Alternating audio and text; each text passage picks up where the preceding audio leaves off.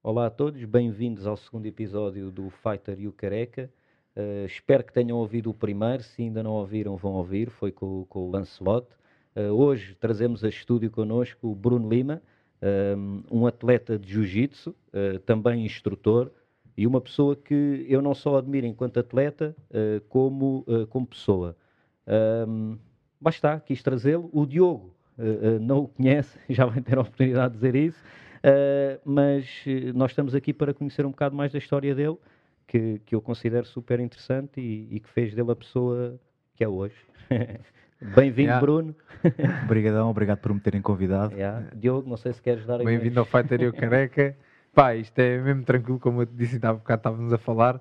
E eu não conheço mesmo de lado nenhum, sei que és uma máquina do caraças enquanto atleta, agora já, mas tenho muita coisa para te perguntar. O, o Patinha há de saber metade das perguntas que eu te vou fazer, mas pronto, para mim eu é novidade. Não, acaba por ser bom, acaba por ser bom, porque eu conto-lhe muitas coisas, então é, é, provável que muitas coisas vão ser repetidas, mas pronto. Yeah, yeah, yeah, mas tranquilo, estamos aqui para, para, para ouvir. São repetidas para ele, para mim são novidade sim. e para 90% das pessoas yeah. que vão ouvir isto ah, vão mais, ser novidade yeah. também. Mais, mais, yeah, mais ah, sim, provavelmente muitas pessoas ligadas ao jiu-jitsu vão querer ouvir e tu no jiu-jitsu és conceituado cá em Portugal, por isso, pá, então começando já desde o início.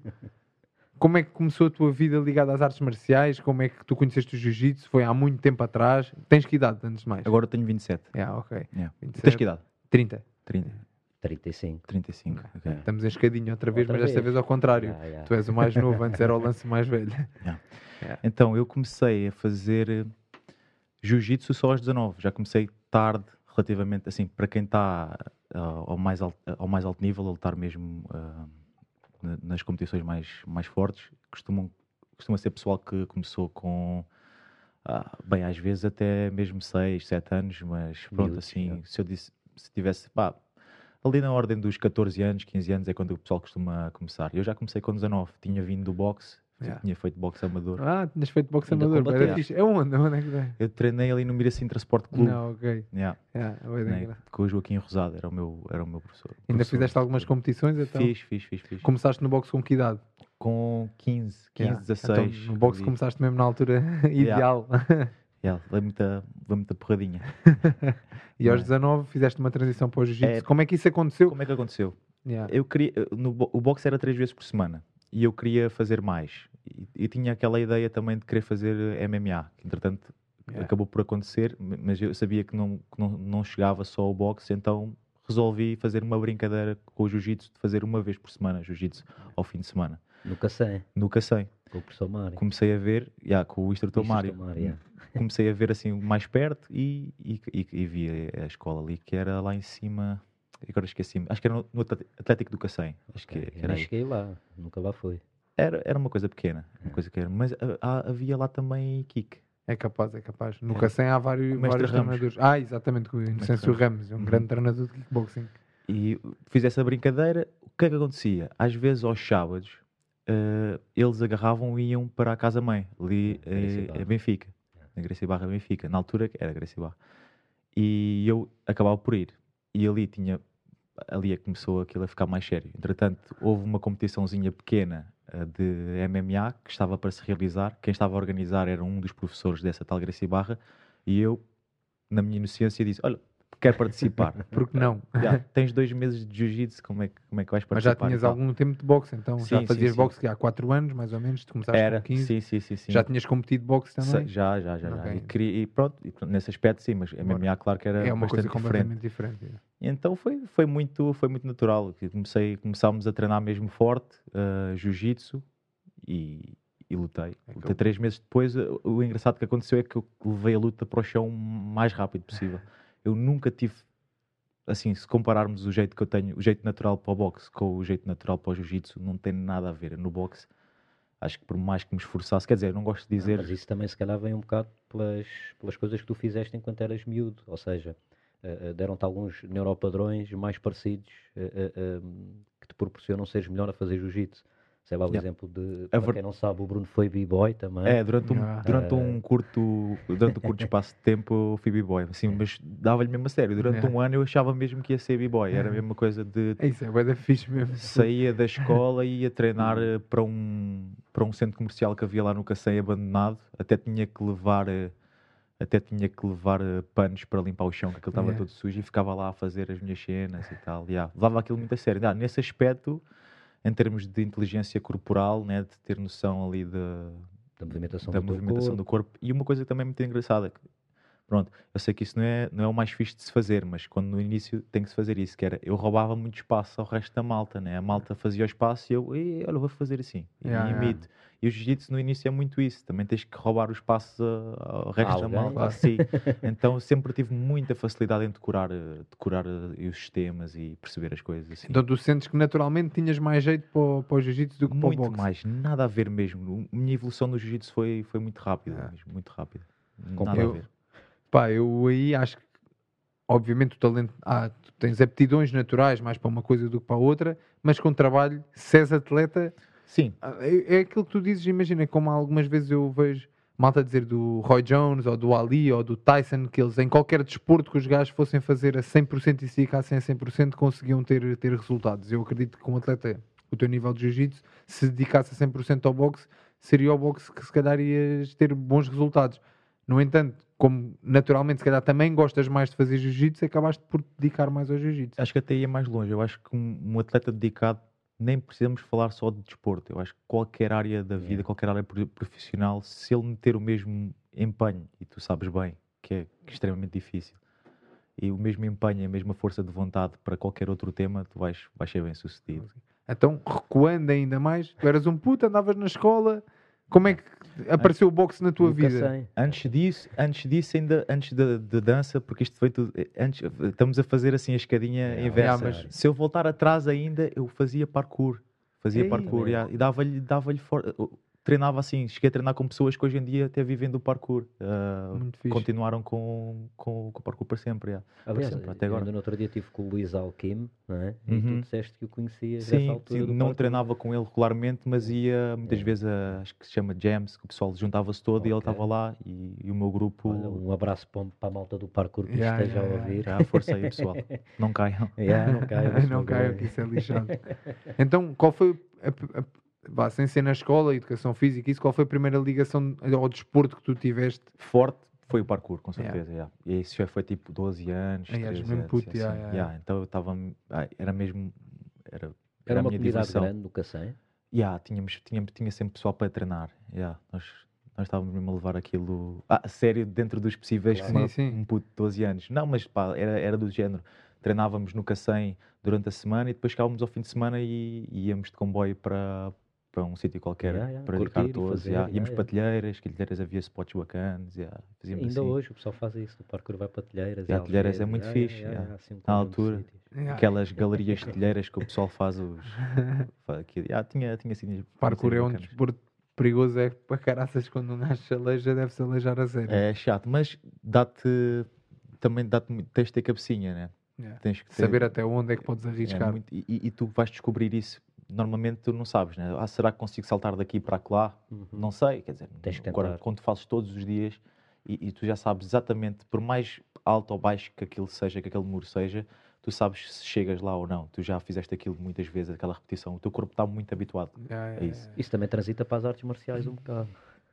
É, tu tem, e- e o parkour, o parkour assim, e a própria força isométrica que tens de ter no parkour, e esse- esse- yeah, eu acho que teve, acho que faz muito sentido. Apesar de às vezes me arrepender um pouco de não ter começado o jiu-jitsu mais cedo, gostaria que isso tivesse acontecido, mas por outro lado vejo a- a minha trajetória e vejo que as coisas fizeram sentido. Yeah, foi natural, né? Yeah. Foram acontecendo como tinham Não vale a pena um gajo. Eu ainda do outro dia tive essa conversa com a Maria e estávamos a falar: é pá, se pudesses mudar alguma coisa no passado ou, ou tu hoje em dia ires dizer alguma coisa a tu há 10 ou 15 anos atrás, o que é que dizias? E a Maria disse logo: ah, eu dizia logo para ir treinar para a Dina Pedro.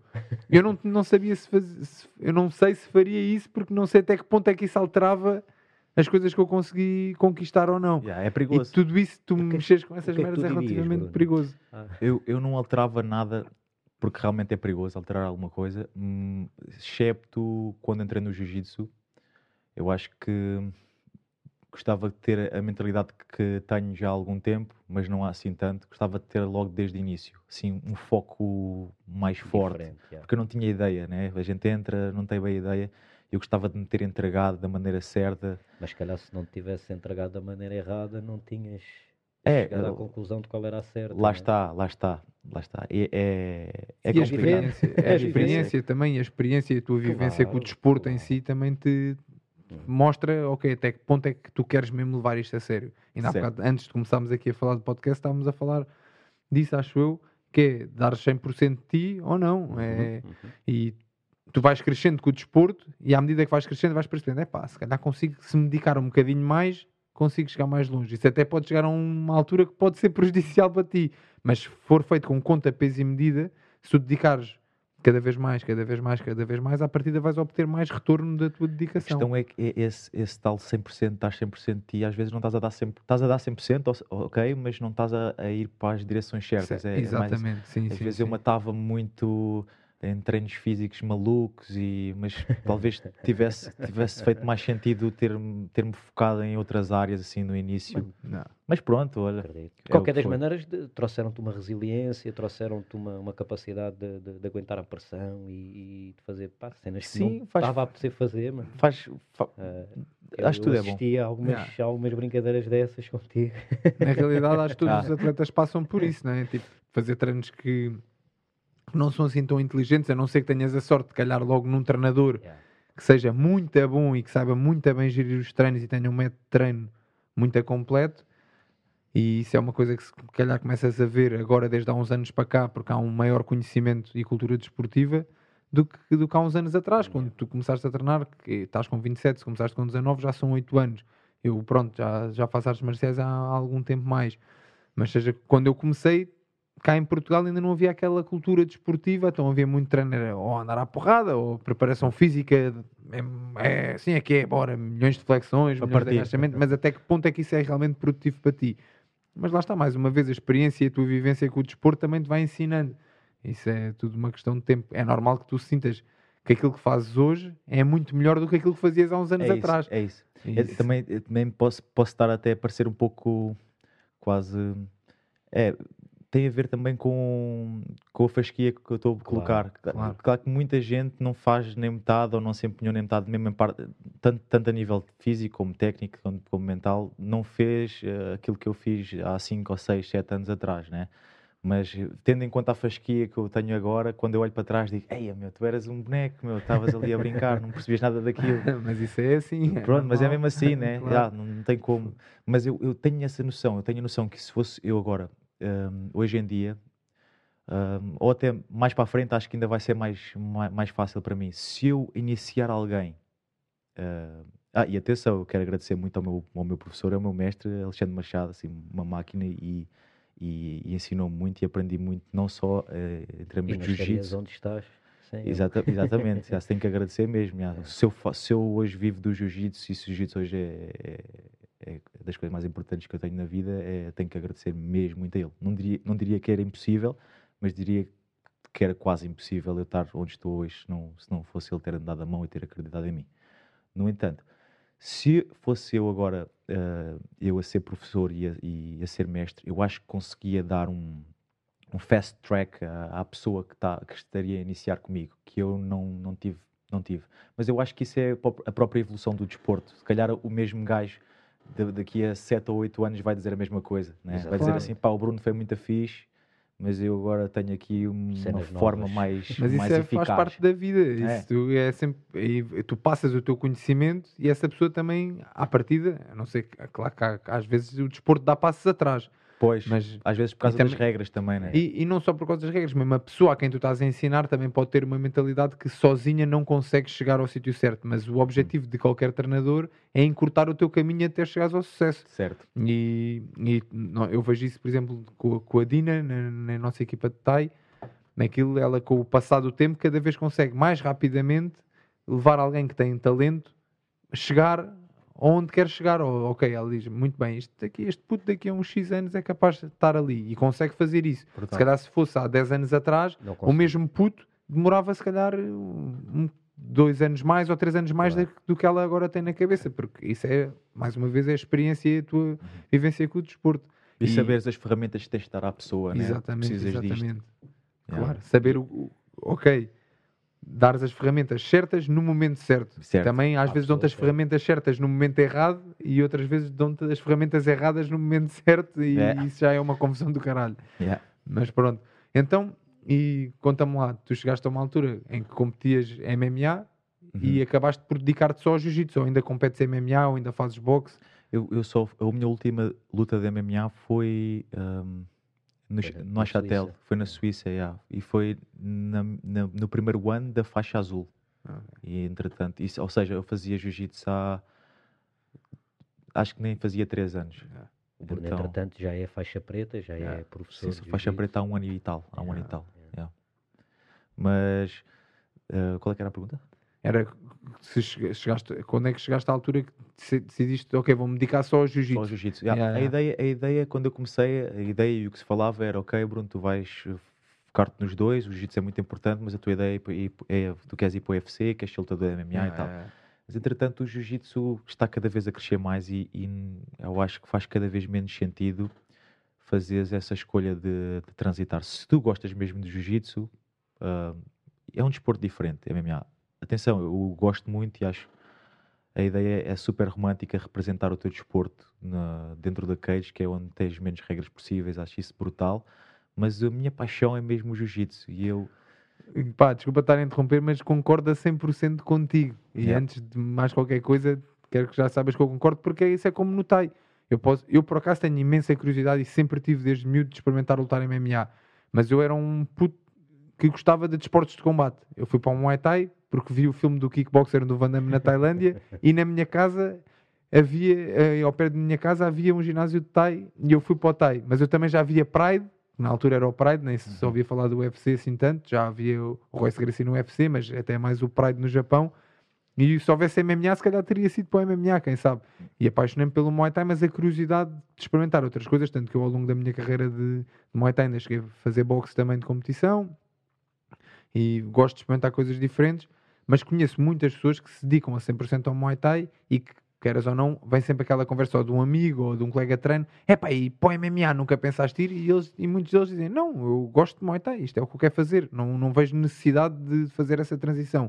E tu sentiste a mesma coisa, apesar de ter experimentado MMA, que o que tu gostas mesmo é Jiu-Jitsu. Isso Yeah. é bacana. Porque Isso depois é- acaba por, se tu quiseres competir ao mais alto nível em jiu-jitsu, não vais conseguir fazer isso porque vais ter que estar a desdobrar-te em muito. Porque tu, para seres um lutador de MMA, tens que ser altamente completo em, em várias áreas. Né? E até mesmo o estilo de jiu-jitsu. Imagina que tu.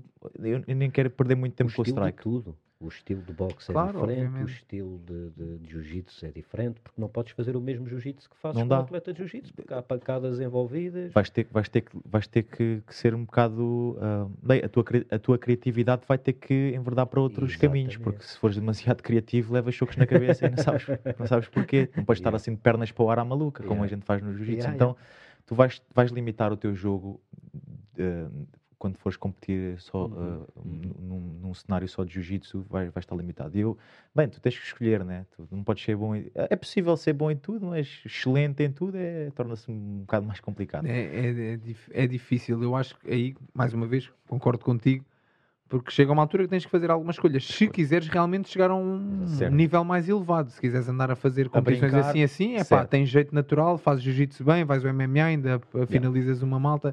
Agora, no teu nível de jiu-jitsu, se calhar para pa conseguires ter esse nível de jiu-jitsu especificamente, já não dá para estás a fazer, a brincar MMA para depois ires fazer jiu-jitsu a Não dá. sério, tens que te focar a 100%. É muito difícil. Agora, não mete de parte, completamente de parte, a possibilidade de um dia mais tarde, quando eu já tiver atingido aquilo que eu quero atingir com o jiu-jitsu, eh, podermos dar ali o salto até O que é que é aquilo que tu queres atingir com o jiu-jitsu? gostaria, gostaria de ter uns títulos mundiais na faixa preta. Bem, estava a apontar para isto já. tava- Ué, se não fosse a questão do Corona. Yeah, nós- em- a última vez que eu lutei foi em fevereiro ou março a de seguir ao 2019, europeu, logo a yeah. seguir ao europeu. Mas pronto, a grande competição e foi a Foi minha o estreia na faixa, preta, na faixa preta foi europeu. E pronto, não correu, não correu como eu queria. até à final, Fui até à- na final com, com, com o Ribamar, que é um atleta de alto nível. Está forte o gajo. Epá, e pronto. E o Bruno está aí na luta para para disputar o título mundial com, com uns quantos, né? Há uns É. quantos na lista. Agora só, espero, só, só preciso que deixe o menino brincar. Se o menino não puder Ah, brincar, pois é o problema. Por acaso, Estamos todos agora agora a estamos passar pela É isso, mesma coisa. Nem me posso queria- queixar. Queria-vos Não perguntar queixar. isso e aproveitando agora o, o tema destes dias, que é o novo confinamento, eh, como é que vocês, enquanto atletas e, e- e instrutores e pessoas que vivem da luta, conseguem subsistir eh, ehm, desta forma, portanto, confinados, sem poder dar treinos, sem poder treinar, sem é complicado. como é que vão fazer? Vão continuar, a, sei lá, vão treinar para o meio da mata, vão É assim, um, um- dá, dá para continuar a dar, a dar umas aulas privadas e tal, mas assim acaba, acaba por te atrasar em, em vários, várias fontes de rendimento que normalmente tens e, e estás mesmo tranquilo, deixam, deixam de haver. Mas pronto, as coisas vão, as coisas vão porque vão, vão se dando porque tu tens até tens algum nome, as pessoas conhecem, te querem ter aulas contigo, não querem parar de treinar, então tu dás umas aulas, Yeah. orientas-te, mas não é aquela E enquanto atleta? enquanto atleta. Bem, no meu caso até acaba por ser, eh, ser um bocado mais frustrante, até porque hum, eu estava em vias, eh, logo quando acabou o europeu, comecei a, a tratar do, do meu visto para ir para, o- para os Estados Unidos e ia ficar um, um tempo ainda grande com, com o Keenan, lá em San Diego. Estávamos, estávamos a organizar isso tudo para O acontecer. Keenan, o Keenan Cornelius é um, um atleta de jiu-jitsu americano com Yeah. alto nível, que, com quem o Bruno eh, criou uma relação e, e o, e, e- e já lá esteve inclusive a treinar, não é? Já fiz lá um campzinho de, de um mês e tal. E a ideia era ficar lá, na Fighters House. Ficávamos lá com, com bastantes apoios e, e de certeza que ia ser uma experiência incrível. Até podia, podia estar com um ritmo de competição muito mais elevado e aprender não só o meu jiu-jitsu ia evoluir, obviamente, mas mesmo a parte do business, que ele é uma máquina nesse aspecto, tipo, em termos de saber cenas sobre marketing, cenas sobre. Já, sobre mesmo o business do jiu-jitsu, né? Ainda vai acontecer. Bem, espero que sim. espero que eles não, não, não, não continuem com esta brincadeira durante muito mais tempo. A brincadeira, salvo seja, né? Isto é complicado. é complicado falar sobre isto. E tu, Então, como, é, que- como é que fazes enquanto atleta para, para te manteres ativo? Pá, é assim, eu, por azar, tive que arranjar uma solução para este, para este problema de não poder competir um bocadinho antes, porque eu em março de 2019 parti o prónio. Ah, então, competições, foi tudo para o galheiro, digamos assim. Ah, assim que consegui recuperar a 100% do prónio, que isto ainda me deu aqui alguns problemas durante uns tempos, tive que começar a dar PTs, porque é a melhor forma de um gajo conseguir subsisti- subsistir Yeah. sem, sem poder competir, não é? Que era a minha maior fonte de rendimento. E basicamente, com esta aventura do, do Corona, basi- continuei a dar os PTs e a única coisa que me chateou mais disto do Corona foi que eu já tinha competições marcadas para o meu regresso aos rings, que acabou tudo por ser cancelado, com duas semanas de antecedência, uma semana de antecedência, que isso então é mesmo uma facada no coração, que é tu estás a treinar com uma pica do caraças, sentes-te muito bem chegas ali à altura, é, espera aí que afinal não há nada para ninguém. Isso aconteceu-me agora, eh, que supostamente ia-se realizar eh, dia 25 de fevereiro o Campeonato Mundial da Abu Dhabi, que é uma, uma organização, pronto, não é tão forte como a, como a principal, IBJ, IBJJF, mas também é muito forte, é porque tem prize monies Uhum. porreiros. E eu fiquei todo alegre com aquilo, mas ah, já estou a ver que não é assim tão simples. Agora já estão a falar de 10 dias de confinamento antes de poderes entrar no país, aquela yeah. conversa toda. Não dá para estar a comprar bilhetes de avião. Tá... Ou Está seja, difícil. provavelmente tive aquela hype, mas provavelmente não vai acontecer. De qualquer das maneiras, continuo a, tra- a trabalhar e continuo a esforçar-me porque passo lá, Yeah, pode mas que aconteça. Falando de cenas alegres, então Yeah, conta-me lá. Como é que foi a tua estadia nos Estados Unidos? Eu já viajei por grande parte do mundo, treinei em bué de sítios, nunca fui aos Estados Unidos. Tenho família lá, curtem daquilo. Uns já vieram embora, outros ainda lá estão. Como é que foi tu ires lá, treinares e estares com malta que, além de saber muito de jiu-jitsu, que é a tua área, também sabe muito de marketing, pelo, pelo que me estavas aqui a dizer, que também é bem importante porque hoje em dia um atleta vive muito melhor se tiver um bom marketing por trás do que se não Yeah. for minimamente conhecido. Yeah. Como é Sim. que foi a tua estadia lá e isso tudo? Eu, desde 2016, sempre, sempre vou aos Estados Unidos para fazer o campeonato mundial. e, além, e também temos o Pan-Americano, também já cheguei a ir. E, outras, outras alturas também já se proporcionou estar lá. Só que ficar tanto tempo, aquele mês, mês que eu fiquei em San Diego com, com o Keenan, pá, foi, foi um tipo um abrolhos, aquilo é, aquilo é porreiro. O, qual, é que é o meu principal, qual é que é o meu principal problema aqui a treinar com a malta daqui? É ter acesso a feedback imediato. Ou seja, nós temos um, o problema surge durante o treino, ou um problema surge porque eu próprio uh, o fiz surgir, né, através do meu estudo, e portanto tenho este problema para resolver, vamos resolvê-lo, através de estudar a, estudar a tape, ou, ou, ou através da tua imaginação, ou através dos teus treinos, também acontece, e tu precisas de arranjar uma solução para isso. E tu arranjas essa solução e pensas que é, que é o certo e que já está, já está arranjado, mas poderá não ser, e às vezes tu só descobres isso lá, na- quando vais competir com o, o, o bacano, que está também é, é no mais alto nível e, e- e ele troca-te ali, fa- faz-te ali uma coisa que tu não estás à espera.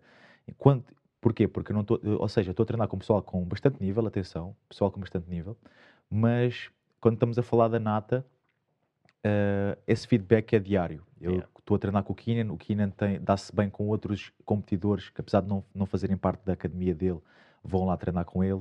Então eu treinava com pessoal tipo Vitor Hugo, Uhum. que aliás que já, já competia contra ele bastantes Yeah. vezes. Ahm, ahm, treinava com E ele. já foi campeão do mundo, não é?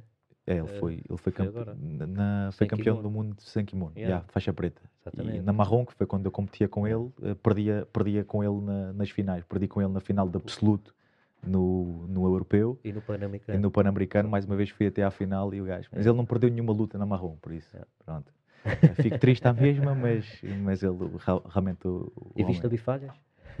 falhas da, da minha parte? Da- Não, de dele. certeza. Ah, ah, É pa- possível, é claro que é possível, mas ele estava muito bem. Na verdade, no europeu eu estava a ganhar até faltar eh, um minuto e tal de luta. Acho que não houve ninguém a conseguir fazer isso. Acho que ele não, não teve assim tão apertado. É.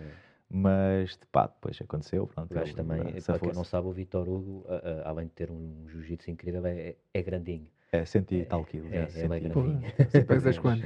Eu- 88 quando lutei Yeah. com ele. yeah.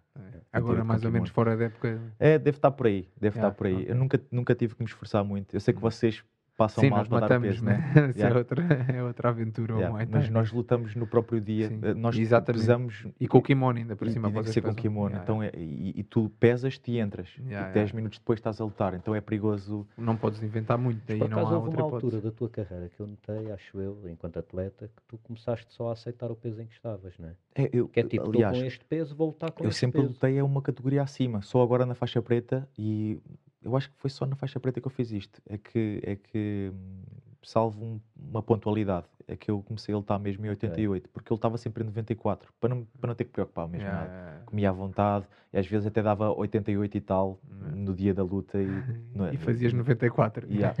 Mas nunca. Eu acho que o jiu-jitsu dá- dá- dá-te muito mais essa, essa possibilidade de tu não sentires, não sentires tanta diferença de. Claro. Ah, Sim, são desportos diferentes. é, é- quando estás a levar yeah. mocada na cabeça faz diferença. faz diferença. Yeah. Mas desviámos-nos aqui um bocadinho da cena. Pois é, então, pois é, estamos a falar do. Tu sentes, e isso é bem importante, e eu vejo isso também na- nos meus treinos enquanto atleta, tu conseguiste ter o feedback imediato daquilo que estás a fazer mal e qual é a Excelente. solução para esse problema, Excelente. a tua evolução é logo muito maior. Muito maior. Demoras diária. um dia para resolver um problema que demorarias um mês se estivesse a treinar sozinho ou com pessoas de menos nível que tu. Exatamente. E sentiste e os lá isso? problemas surgem muito mais rápido também. Claro. E, e lá está, outra coisa que também acontece. Hum, eu estava mesmo, tava mesmo para dizer e agora, agora passou-se-me aqui. Passou. Já fugiu-me. Mas, ah, é por exemplo, tu treina, tu, tu estás habituado a fazeres uma sequência, eh, tu fazes um- uma tentativa, não deu, fazes a segunda tentativa e já deu. né? Ali Yeah. tu fazes a primeira, não dá, a segunda não dá, a terceira não dá e vais descobrir uma quarta que tens que fazer. Yeah, Ou seja, yeah, tu vais ter que ter o- aquilo muito mais afiado. O teu jogo tem que estar na ponta da faca, as reações têm que estar a ser muito mais enquadradas umas com as outras. Porque tu não te podes dar ao luxo de fazeres um, dois, já foi. Yeah. Ou, ou muitas vezes um, já Yeah. foi. Claro que isso pode acontecer e isso acontece com quando está pessoal de alto nível, está com um pessoal com outro gajo de alto nível e Às vezes vezes é uma sim, claro, vez e já e entrou bem. Mas durante o treino, principalmente, tu vais, vais ver que aqu- que aquilo tem que estar muito mais enganjado. O teu, próprio, o teu, o teu ritmo, por exemplo, aqui, hum, como muitas pessoas, enquanto estou a treinar com elas, eu sei que se eu não quiser mesmo, não, não me passam a guarda, por exemplo. A guarda é a pessoa estar no meio das tuas pernas. E yeah. Ela, ela quer passar ela quer passar para, para, para uma posição em que tu não consigas, não, não, não, não, não tenhas tantos ataques e estejas mais à mercê dos ataques dela. Que implica ultrapassar as pernas. É, as pernas é, é, um- é um empecilho. Então, a passa- é, eu sei que se meter na cabeça, olha, este gajo não vai passar a guarda, não passa. Mas ali eu estou mesmo a crer que ele não me passa a guarda, estou ali a dar a minha vida né? E e, o gajo passa. passa-me a guarda. Em treino, né? em treino, que é muita, muitas horas a treinar e muitas repetições, então tens muito, tens, vais ter muitas oportunidades para, para evoluir. Obriga-te a step up, não é? Yeah, step up your game Todos os dias. o teu ritmo, o teu ritmo dá um saltinho. Se bem que é possível, e isto já aconteceu, tu não teres acesso a atletas de- para treinares que sejam que tenham que estejam a alto nível. Eu, eu acredito que, que- que sejam maus, acho que é impossível, mas pronto, que não sejam alto nível. Ahm, é possível tu treinares com eles e teres resultados excelentes em competição. Isso já aconteceu, por exemplo, com o Roger Gracie, que na minha opinião é Roger Gracie é, é o melhor atleta, de, o melhor atleta de jiu-jitsu moderno do mundo. Não há ninguém que, que se chega, que se chega a ele. E, e ele passou grande parte da, da carreira dele a dar aulas ah, em Londres e Uhum. na altura ele só estava a treinar com alunos dele. Claro que até ele ir para Londres ele fez, fez a sua evolução ali ne- no, no Brasil em- com, com grandes atletas, mas ele foi mesmo novo, ele não era faixa preta quando ele foi para Londres, agora não sei qual é era a faixa dele.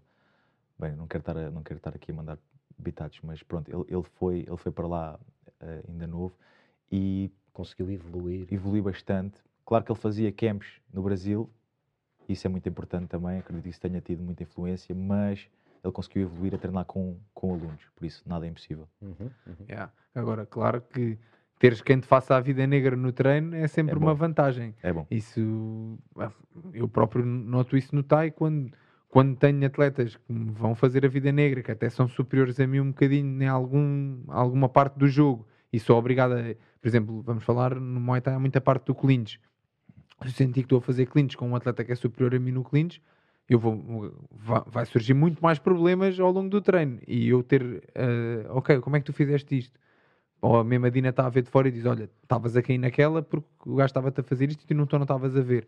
Teres essas soluçõezinhas logo ali à mão é melhor. Se tu só tiveres atletas que vão perder contigo no treino, ou os treinos estiverem programados de uma forma em que tu vais sempre estar na tua zona de conforto e vais sempre ser superior, a tua evolução acaba por ser menor. Isso não há, Yeah. não há hipótese. Por isso, teres quem te amasse no treino é sempre positivo. É bom. Com conta, peso e medida, obviamente. Porque Claro, isto não... eu também, só, só levar porrada também não é bom, né? Não, não, não, aprende isso eu não concordo nada com isso. Yeah. Eu acho que as coisas têm que ser feitas com, com um método. É assim, na minha opinião, são raros os desportos em que tu aprendes a levar porrada. Portanto, a levar só porrada É. não é pá, é raro. Acho que aprendes a, bater nos outros mais até. quando, quando bates nos outros, é, estás, estás ali quase a fazer um drill ativo, né? Exato. Tu sabes Uhum. que sabes E- que consegues fazer o que quiseres com, aquela pessoa. E na realidade o bastante. que eu noto é, falando pela minha própria experiência, quando eu, imagina, tenho mais experiência do que o meu parceiro de treino. Se eu estiver só ali a cascar, a dar-lhe porrada, ele não aprende nada e ele não está a treinar nada, mas eu também não estou. É. Porque para estar só a dar porrada, para isso vou bater no saco. É. E se calhar canso mais e bato com mais força do que estou não Nem eu estou a tirar proveito do treino, nem, nem ele. E se eu ajudar esse rapaz a treinar, quem sabe daqui a uns anos ele até vai ter alguma experiência e uma- um bom ritmo para já me ajudar e ser um bom parceiro de treino para mim. Ele vai evoluir mais rápido e eu próprio vou evoluir também com Por ele. acaso aí são desportos uma beca diferentes, o jiu-jitsu e o, e o- e o Thai, não é? Porque o Thai implica tu causares um dano ao teu parceiro de treino, que é, pá, que é um dano mais sério, não é? Enquanto que no jiu-jitsu, mesmo numa fase inicial, que tu só leves na tromba, É, mas é diferente. Olha, com o dano mais sério, eu não sei. E eu agora comecei há relativamente pouco tempo a fazer uns treinozinhos de MMA, quase sempre sem kimono. Eu, eu sou um zero à esquerda no chão, mas estou a começar agora a perceber o, o início do jogo, digamos assim. E mais sem kimono, porque com kimono sou mesmo uma, uma nódoa por enquanto. Também fiz poucos treinos com kimono. Uh, mas eu acho que se tu não tiveres um bom parceiro de treino no jiu-jitsu e se ele se quiser aleijar, Ah, vai-te claro. aleijar muito mais do Claro, que no Muay Thai. É que haver tu, na um- pior das hipóteses, no Muay Thai levas um pontapé na cabeça, levantas-te passado 5 minutos, estás bom, estás com dores de cabeça. No jiu-jitsu parte-se um braço. Yeah. parte- Não, a, verdade, a pior é das hipóteses pior. do jiu-jitsu é morreres, né? Yeah, Sim, yeah, Sim, ser, mas, pronto, mas isso também pode haver uma exceção à regra, levas um pontapé na cabeça e morres. É, mas a questão é que tu quando bates, basicamente, estás a- principalmente com estrangulamentos, estás a admitir que, ok, não me mates, né? Eu Exatamente, desisto, exatamente. senão- e, e estás a admitir ali, por isso é que há pessoas que não gostam muito de jiu-jitsu, é que estás ali, ali a admitir que, Que ele ganhou. que, que ele ganhou e que não, por favor não me mates. E, e É. tem que haver, e tem que haver também um nível de confiança entre, entre parceiros de treino. Mas eu acho que isso é, É muito raro. é muito raro não haver, né? Assim, às vezes há sim, uma é maldadezinha ali com, com a chave que ele bate e, e estica um bocadinho mais e tal. Algumas chaves têm fama de, de causar mais lesões, tipo ali que tem que ser um bocado mais Outras, brutas. Aquelas chaves mais manhosas daquele faixa preta mais antigo. Aos É, brancas, pode aquela- acontecer. Não, aquela mas, mas mesmo assim, aquelas, as mãos de vaca têm que ser uma coisa mais rápida para É. pegar, ou o, o, o coisa, o, os chaves, as chaves de pé também têm fama de causar lesões, porque também, pronto. Mas isso, mas normalmente isso no, no jiu-jitsu não há essa Não, cultura é, de, yeah. querer, de querer. Mas pronto, o, o, o que é que dá para o jiu-jitsu? Dá para brincar às coisas sérias. Yeah. E, e- no kickbox é mais difícil fazer essa brincadeira porque tem que haver esse, tem que haver esse contacto. Pá, tem que haver muito respeito. É, é assim, eu acho que também cá em Portugal, para não, não falar no, no geral, mas e mesmo em alguns países por onde, eu, por onde eu passei a treinar, há poucas pessoas que sabem treinar bem.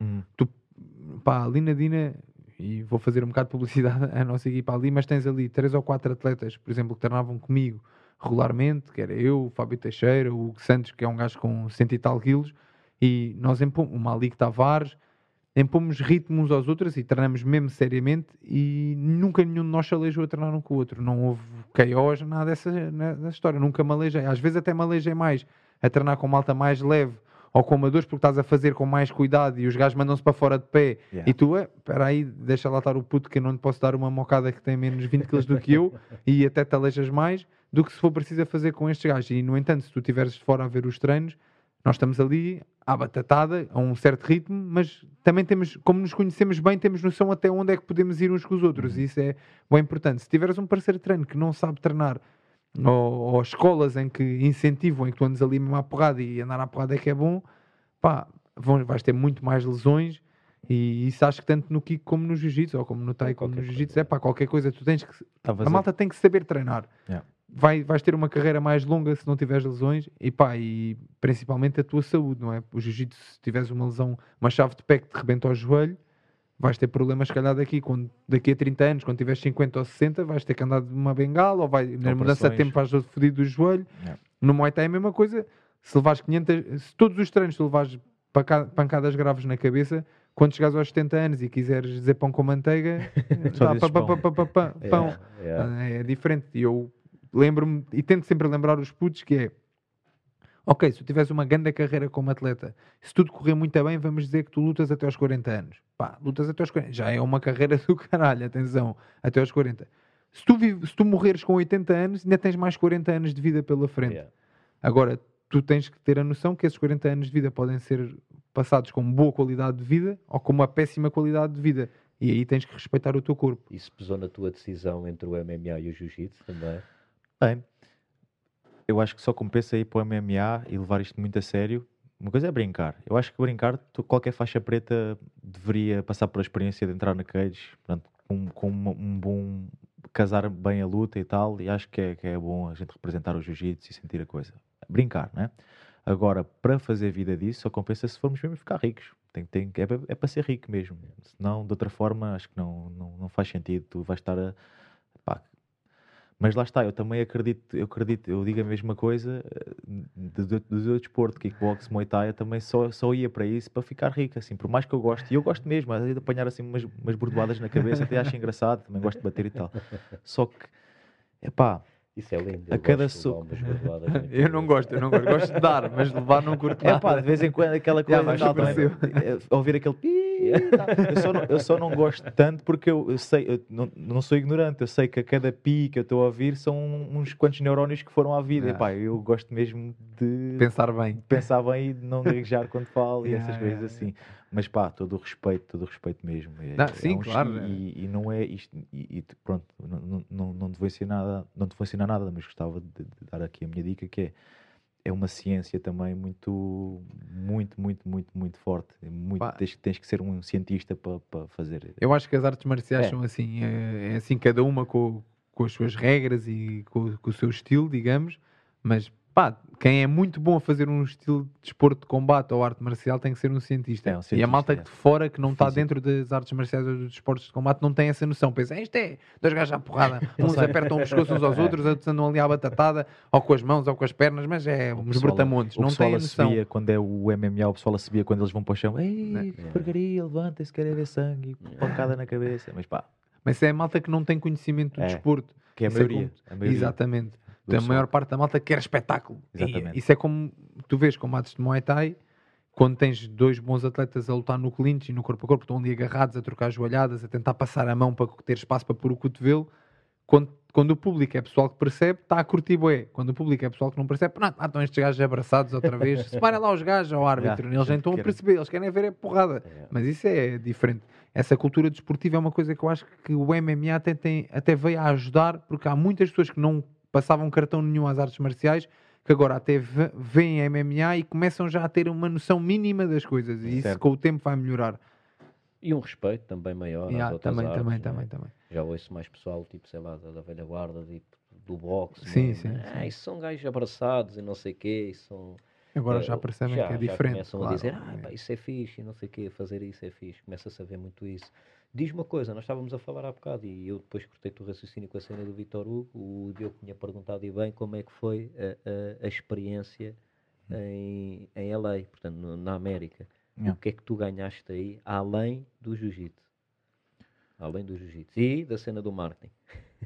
Bem, eu, eu gosto muito de Portugal, né? No- Portugal para viver é top. Assim, se, se, se não fosse as pessoas que estão lá, eu não, Não sairias não daqui. ligo muito assim. ba- Basicamente o que eu fazia era ir para a academia, depois da academia ia comprar comida, ia para casa, comia, dormia, Então, voltava ou para a seja, academia. aquilo que adquiriste lá foi mesmo conhecimento know-how de jiu-jitsu e acabou. É assim, assim, o lifestyle. não- Yeah. Saí uma vez com eles, que era- era um night out da- do staff e fui comer com eles.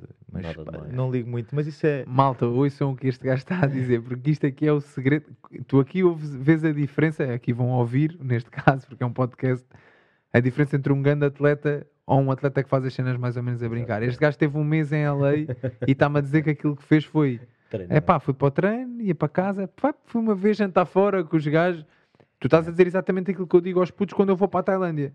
Que vou e estou lá um mês e meio, dois meses, cheguei a estar quase três meses fechado num campo de treino em que, se- que saía tipo para ir comer à banquinha ali à frente do campo de treino e estava no campo de treino e dormia e vivia no ginásio. Certo. E a malta às vezes pensa, ah, vou para a Tailândia, que era, então isto, aquilo, depois ao fim de semana vamos sair, vamos não sei o quê, e estragam o, o dinheiro que investiram para Sim. trazer o know-how e mesmo a preparação física que vão ganhar e as coisas que podiam aprender, estraga-se aí no meio completamente. E tu ires com esse foco, é raro ouvir, E- isso é mostra logo que tu és um atleta E com outro é nível. que, é que não é um foco, a questão é que é, é a coisa que mais me dá prazer fazer. É que eu- se eu tivesse que me esforçar do tipo, e apetece-me ir ali e tal, mas não vou porque isso ia ser complicado para mim. É Ia ser, ia ser já- Mas é que não me apetece mesmo porque é a coisa mais divertida que eu posso fazer é passar o meu tempo a tentar arranjar Mas formas de bater os gajos. espera aí, tu consegues estar focado a 100% porque gostas mesmo daquilo que estás a Yeah, fazer. Porque yeah. senão, por muito que tu. Isso é como eu.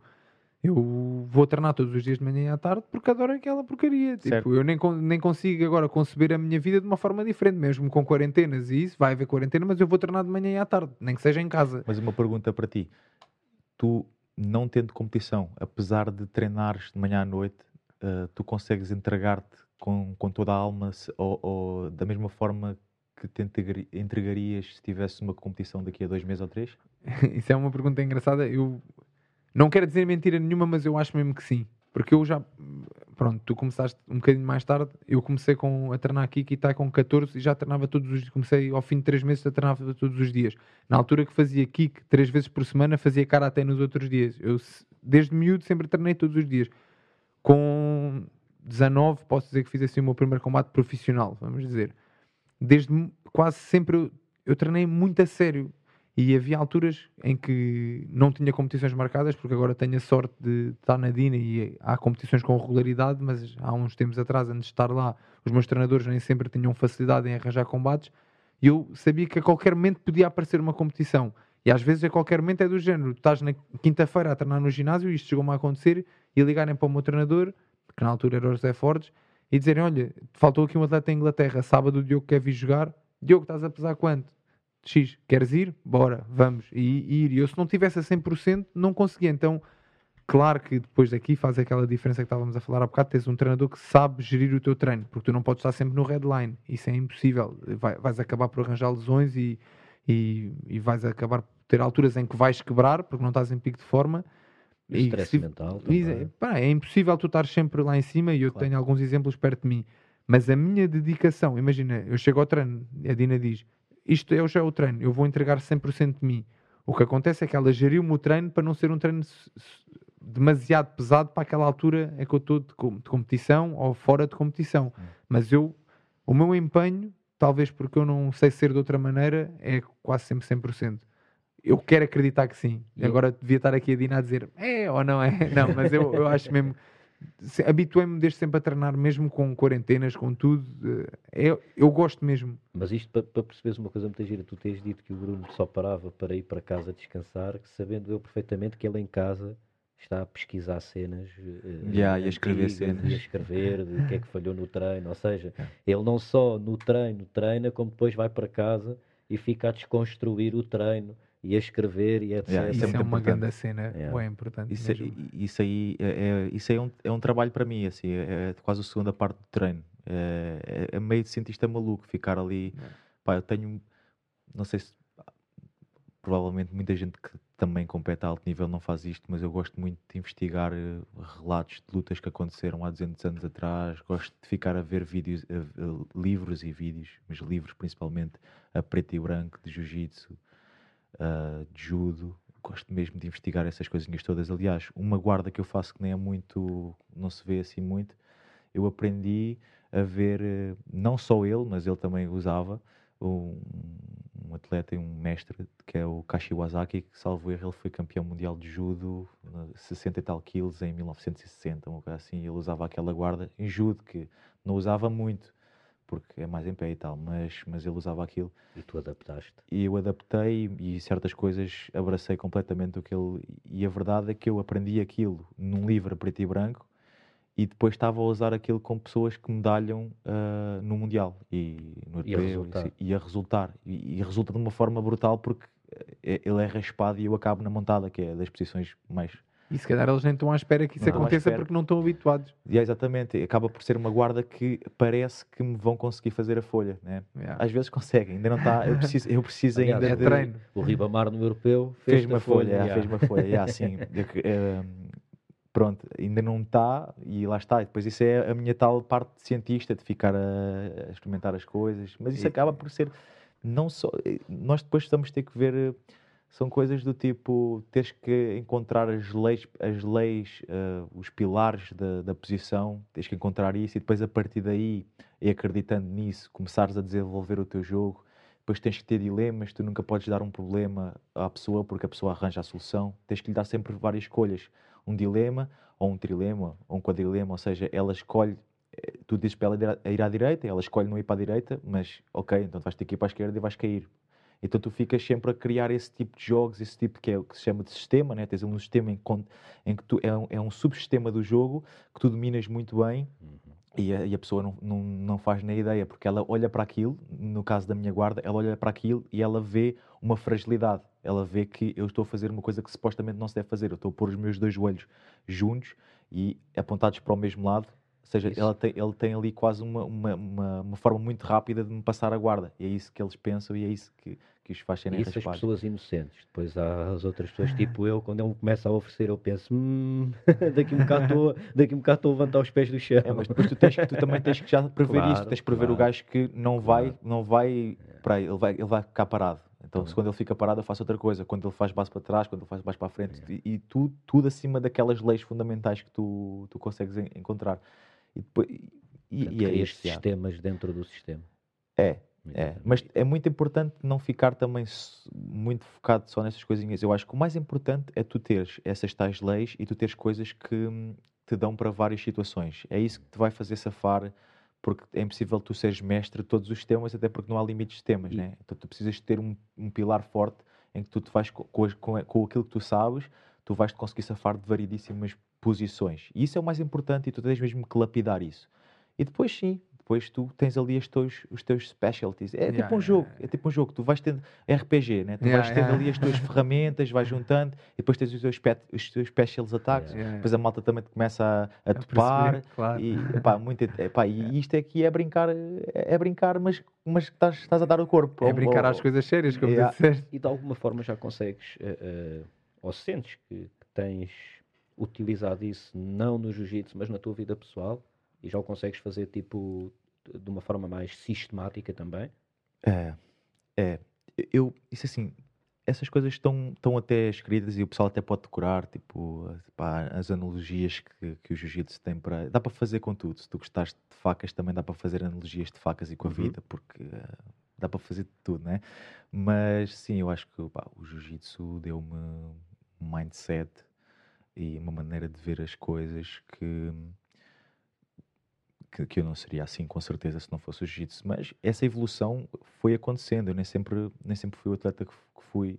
Por exemplo, eu na faixa azul tive problemas de claustrofobia, tive stress assim de, de pensar que estava a ficar maluco e não podia entrar no centro comercial e quando ia, e quando ia também lutar ficava super nervoso. Mesmo antes, isso foi a parte pior, né?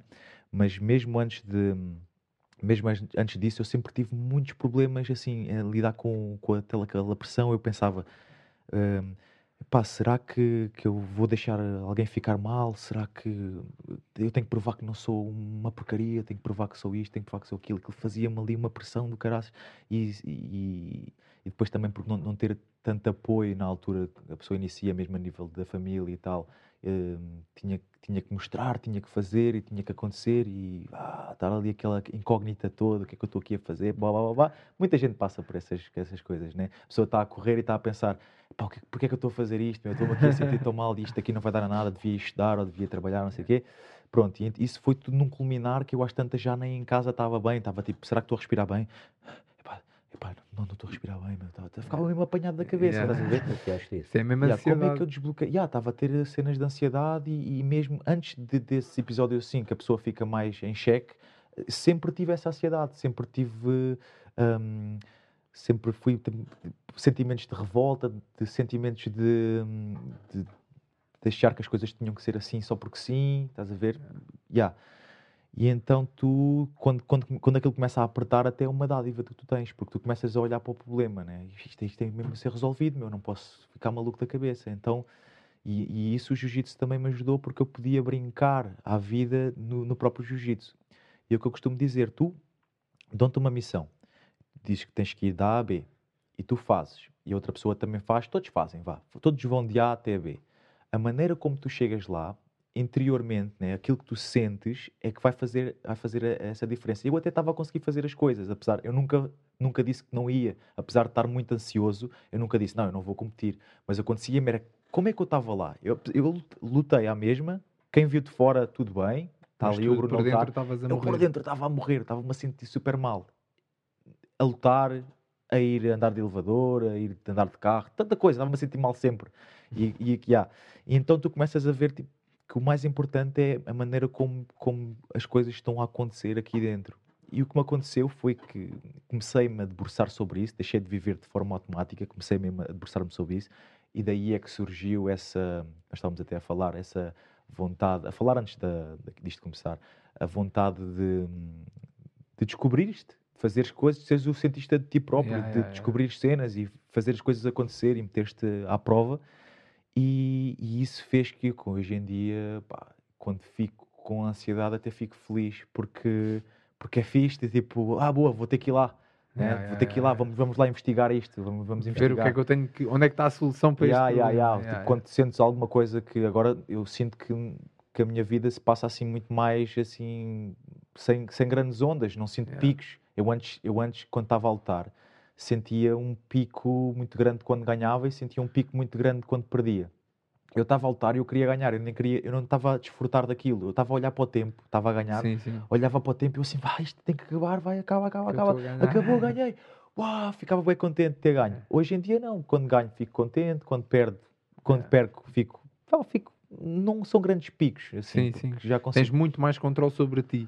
Certo, Exatamente. certo. E quando eu digo sobre ti é psicologicamente. Que isso Psicológico. é o controle de tudo, pois na realidade Eu eu, dou- eu, Yeah. eu posso falar sobre mim no que toca a isso e tenho a sorte naturalmente já ser um bocadinho assim. Eu não dou nem demasiada importância à vitória, nem demasiada importância à derrota. É cada um representa o que representa. Eu às vezes digo aos putos lá no treino que é, opa, olha, se perder, segunda-feira, a não ser que tenha uma lesão grave, se perder segunda-feira estou no Ok. ginásio. Se ganhar segunda-feira estou no ginásio, Não no final de nada. contas, Claro. eu faço aquilo que gosto. A derrota é uma coisa que faz parte da carreira de um atleta. Mais cedo ou mais tarde vais ter que lidar com a derrota. Depois é aprenderes a lidar com isso e sentir-te bem contigo mesmo. É naquela cena do, ok, quem é que me obrigou a estar aqui no tatame ou no ringue? Ninguém. Eu estou aqui porque eu escolhi estar aqui. Ah, eu sei que há muitas pessoas a olhar para mim, mas a quem é que eu devo alguma coisa? A ninguém. Eu devo a mim mesmo. E, então, mas eu estou aqui para usufruir E disto. quando é que isso te aconteceu? Tipo, quando é que deu esse clique também? Ou é uma coisa que sempre tiveste? Eu não posso dizer que sempre tive e, Ok. e- e nem sei dizer quando é que aconteceu porque eu, pá, eu era um puto boeda nervoso. Boeda nervoso, eu tive mesmo problemas, eh, eu desde puto sempre fui ao psiquiatra, não tenho vergonha nenhuma de dizer. Pai, com 10 anos caiu-me cabelo de cenas de nervos, eu sempre fui mesmo boeda nervoso. E, e eu não me lembro, eu lembro-me de passar mal, mas não me lembro dos porquês das coisas. Uhum. Tenho algumas noções merdas que me metiam medo quando eu era puto, mas fora isso, não, não sei. Chegando à adolescência, talvez pelo desporto e pela prática desportiva, as cenas começaram a mudar, mas a minha mãe ainda me diz que até talvez aos 15, 16 eu havia algumas. Eu, eu- do que eu me lembro com 15, 16 eu já era um puto bem tranquilo. Uhum. Mas a minha mãe diz que ainda havia alguns assuntos que me punham realmente bem Ok. nervoso e tinha aqueles picos que tu estavas a dizer que tinhas quando ias competir. Mas eu já não consigo identificá-los a partir da minha adolescência. Depois, como adulto, já nem sei, nem, nem sei dizer. E no que toca aos combates, eu tenho combates em que, sem razão nenhuma, posso estar um bocadinho mais nervoso, porque às vezes até com- são combates que não têm assim tanta importância na minha carreira, e às vezes combates que são mais importantes, estou super tranquilo. E- mas no geral, eu vou dizer assim, nos dias em que eu hoje em dia estou mais nervoso para combater, que é assim a coisa que me mete mais nervoso, sou mais calmo do que muitos gajos nos dias em que estão calmos, Yeah, estás a ver? Eu sou mesmo um gajo, que é aquilo que tu disseste, já não tenho assim grandes picos, tenho Yeah. ali uma linha ah, mais sóbria sobre a minha vida, mas não sei dizer ao certo como é que isso aconteceu. E eu acho que isso até acaba por ser um, um, um, um superpoder que a pessoa tem, a pessoa estar, estar eh, tranquila no meio da, da confusão. Isso aí eu, eu, eu considero que tenho superpoder, porque já, entretanto, depois, fora do jiu-jitsu, outras coisas que aconteceram na vida que eu vejo a tenda a arder e o pessoal todo, eh, todo lixado, e eu, ok. tipo, Bora. Não, não quer dizer que há pessoas que são frias, né? há pessoas que estão a marimbar. não é Yeah, isso. é diferente. Não, emocionalmente Eu sou- gajo sente, Yeah, mas é eu ser sou- frio perante o problema, não Fónix, é? olha, grande cena. Yeah, porque eu estou a ver aqui boas coisas parecidas que ele tem parecidas comigo, tá? Mas sabes É que era por isso que eu engraçado. também queria, eu já, já tinha dito que, que, que- que vos queria aproximar, Yeah. porque eu sinto que vocês têm uma mentalidade é muito parecida e têm os dois uma paixão, ainda que por artes marciais diferentes, Uhum. mas têm uma paixão pela luta. E- Yeah, e- yeah, e- E por querer, e por querer evoluir, né? Exatamente. sempre, pela pá, eu estou evolução, sempre à procura de uma exatamente, constante exatamente. evolução. E, mas isso que estás a dizer, isso já é uma característica pessoal também que tu desenvolveste com a tua vida e que eu também, e não sei dizer como, que é a cena de estar tudo à, tudo à porrada ou a casa está a arder e tu consegues, ok, não, mas respira lá fundo, o que é que se passa aqui? Onde é que está a solução para este problema? É, é mesmo. A maior parte da malta, seja na vida, seja no desporto, aponta aos problemas, mas não consegue arranjar soluções. Estão Porque bué demasiado- preocupados a arranjar. Porque o foco, né? eles meteram uma lupa ali, um magnifying glass ali Yeah. no, Problema. no problema e que não conseguem, não conseguem mesmo sair, é mais forte, estão super estão ali Yeah. compenetrados naquilo. yeah, yeah. E, e a habilidade que tu teres de, de escolheres, porque bem, isto aqui é um bocado de conversa de guru, mas Mas é a mesmo mente, verdade a mente é, é o teu cérebro. Tu tens que. Isto aqui, a- a- a- aquilo que tu consegues imaginar na tua cabeça, que às vezes até aparecem palavras, outras vezes aparecem bolinhas, isso aí está sobre o teu controle. E há pessoas que não têm isso. não- e isso foi o que eu compreendi. Eu compreendi que eu não tinha mão nenhuma neste instrumento de trabalho, que é super poderoso, é tipo um, um super computador, né? não há, acho que não há nenhum computador que se chegue a 2% do que nós Até conseguimos porque fazer. nós somos um computador. É um computador muito à frente, eh, né? Nós processamos Orgânico. e criamos a informação que processamos ao mesmo tempo.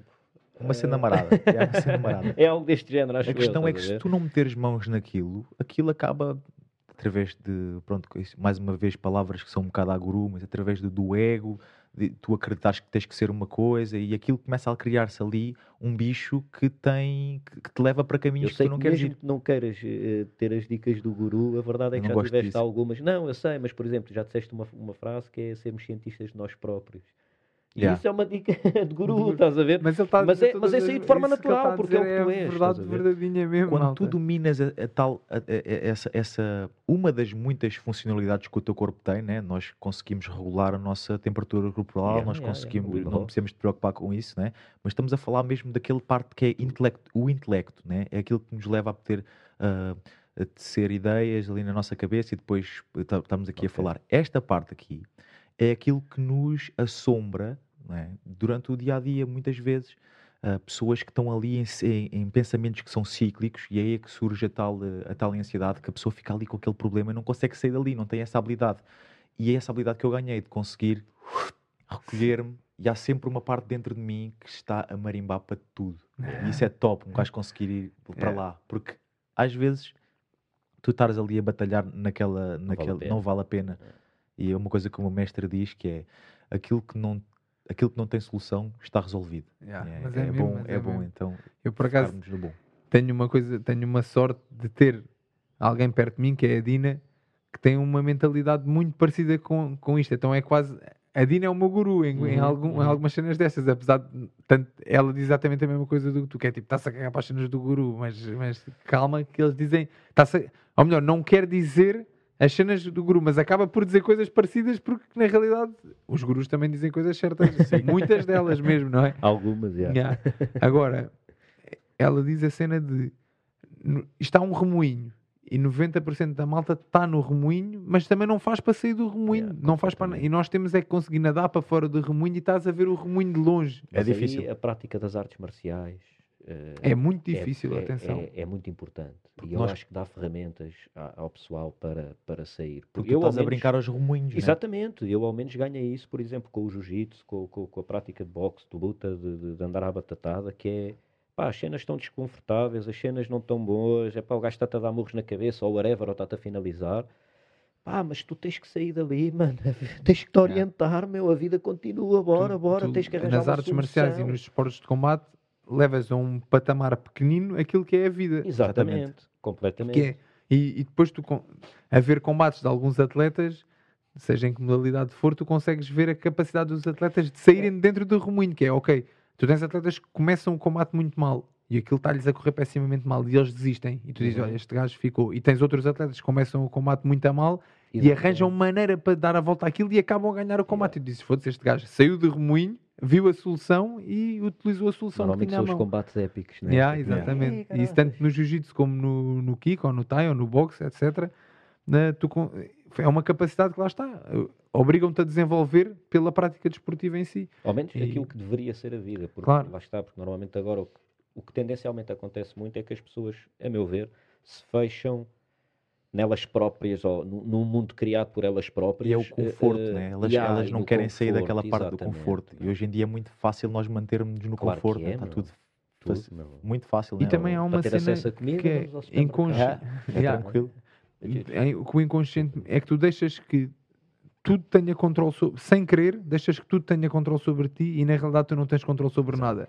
Tu começas a ver poucas pessoas têm controle sobre as suas próprias emoções. E aquilo que estavas a dizer que é a tua maior ferramenta, que é a tua cabeça, a tua mente, há pessoas que deixam quase, ok, estou-me a sentir mal, nem percebem porquê, falam mal com as outras pessoas. Yeah, yeah, yeah. Ah, Isso ok, hoje, exatamente, estou bem feliz. Também não sei porquê, mas hoje estou bem feliz. Mas é, é E deixam- efetivamente a única coisa da qual tu podes ter controle.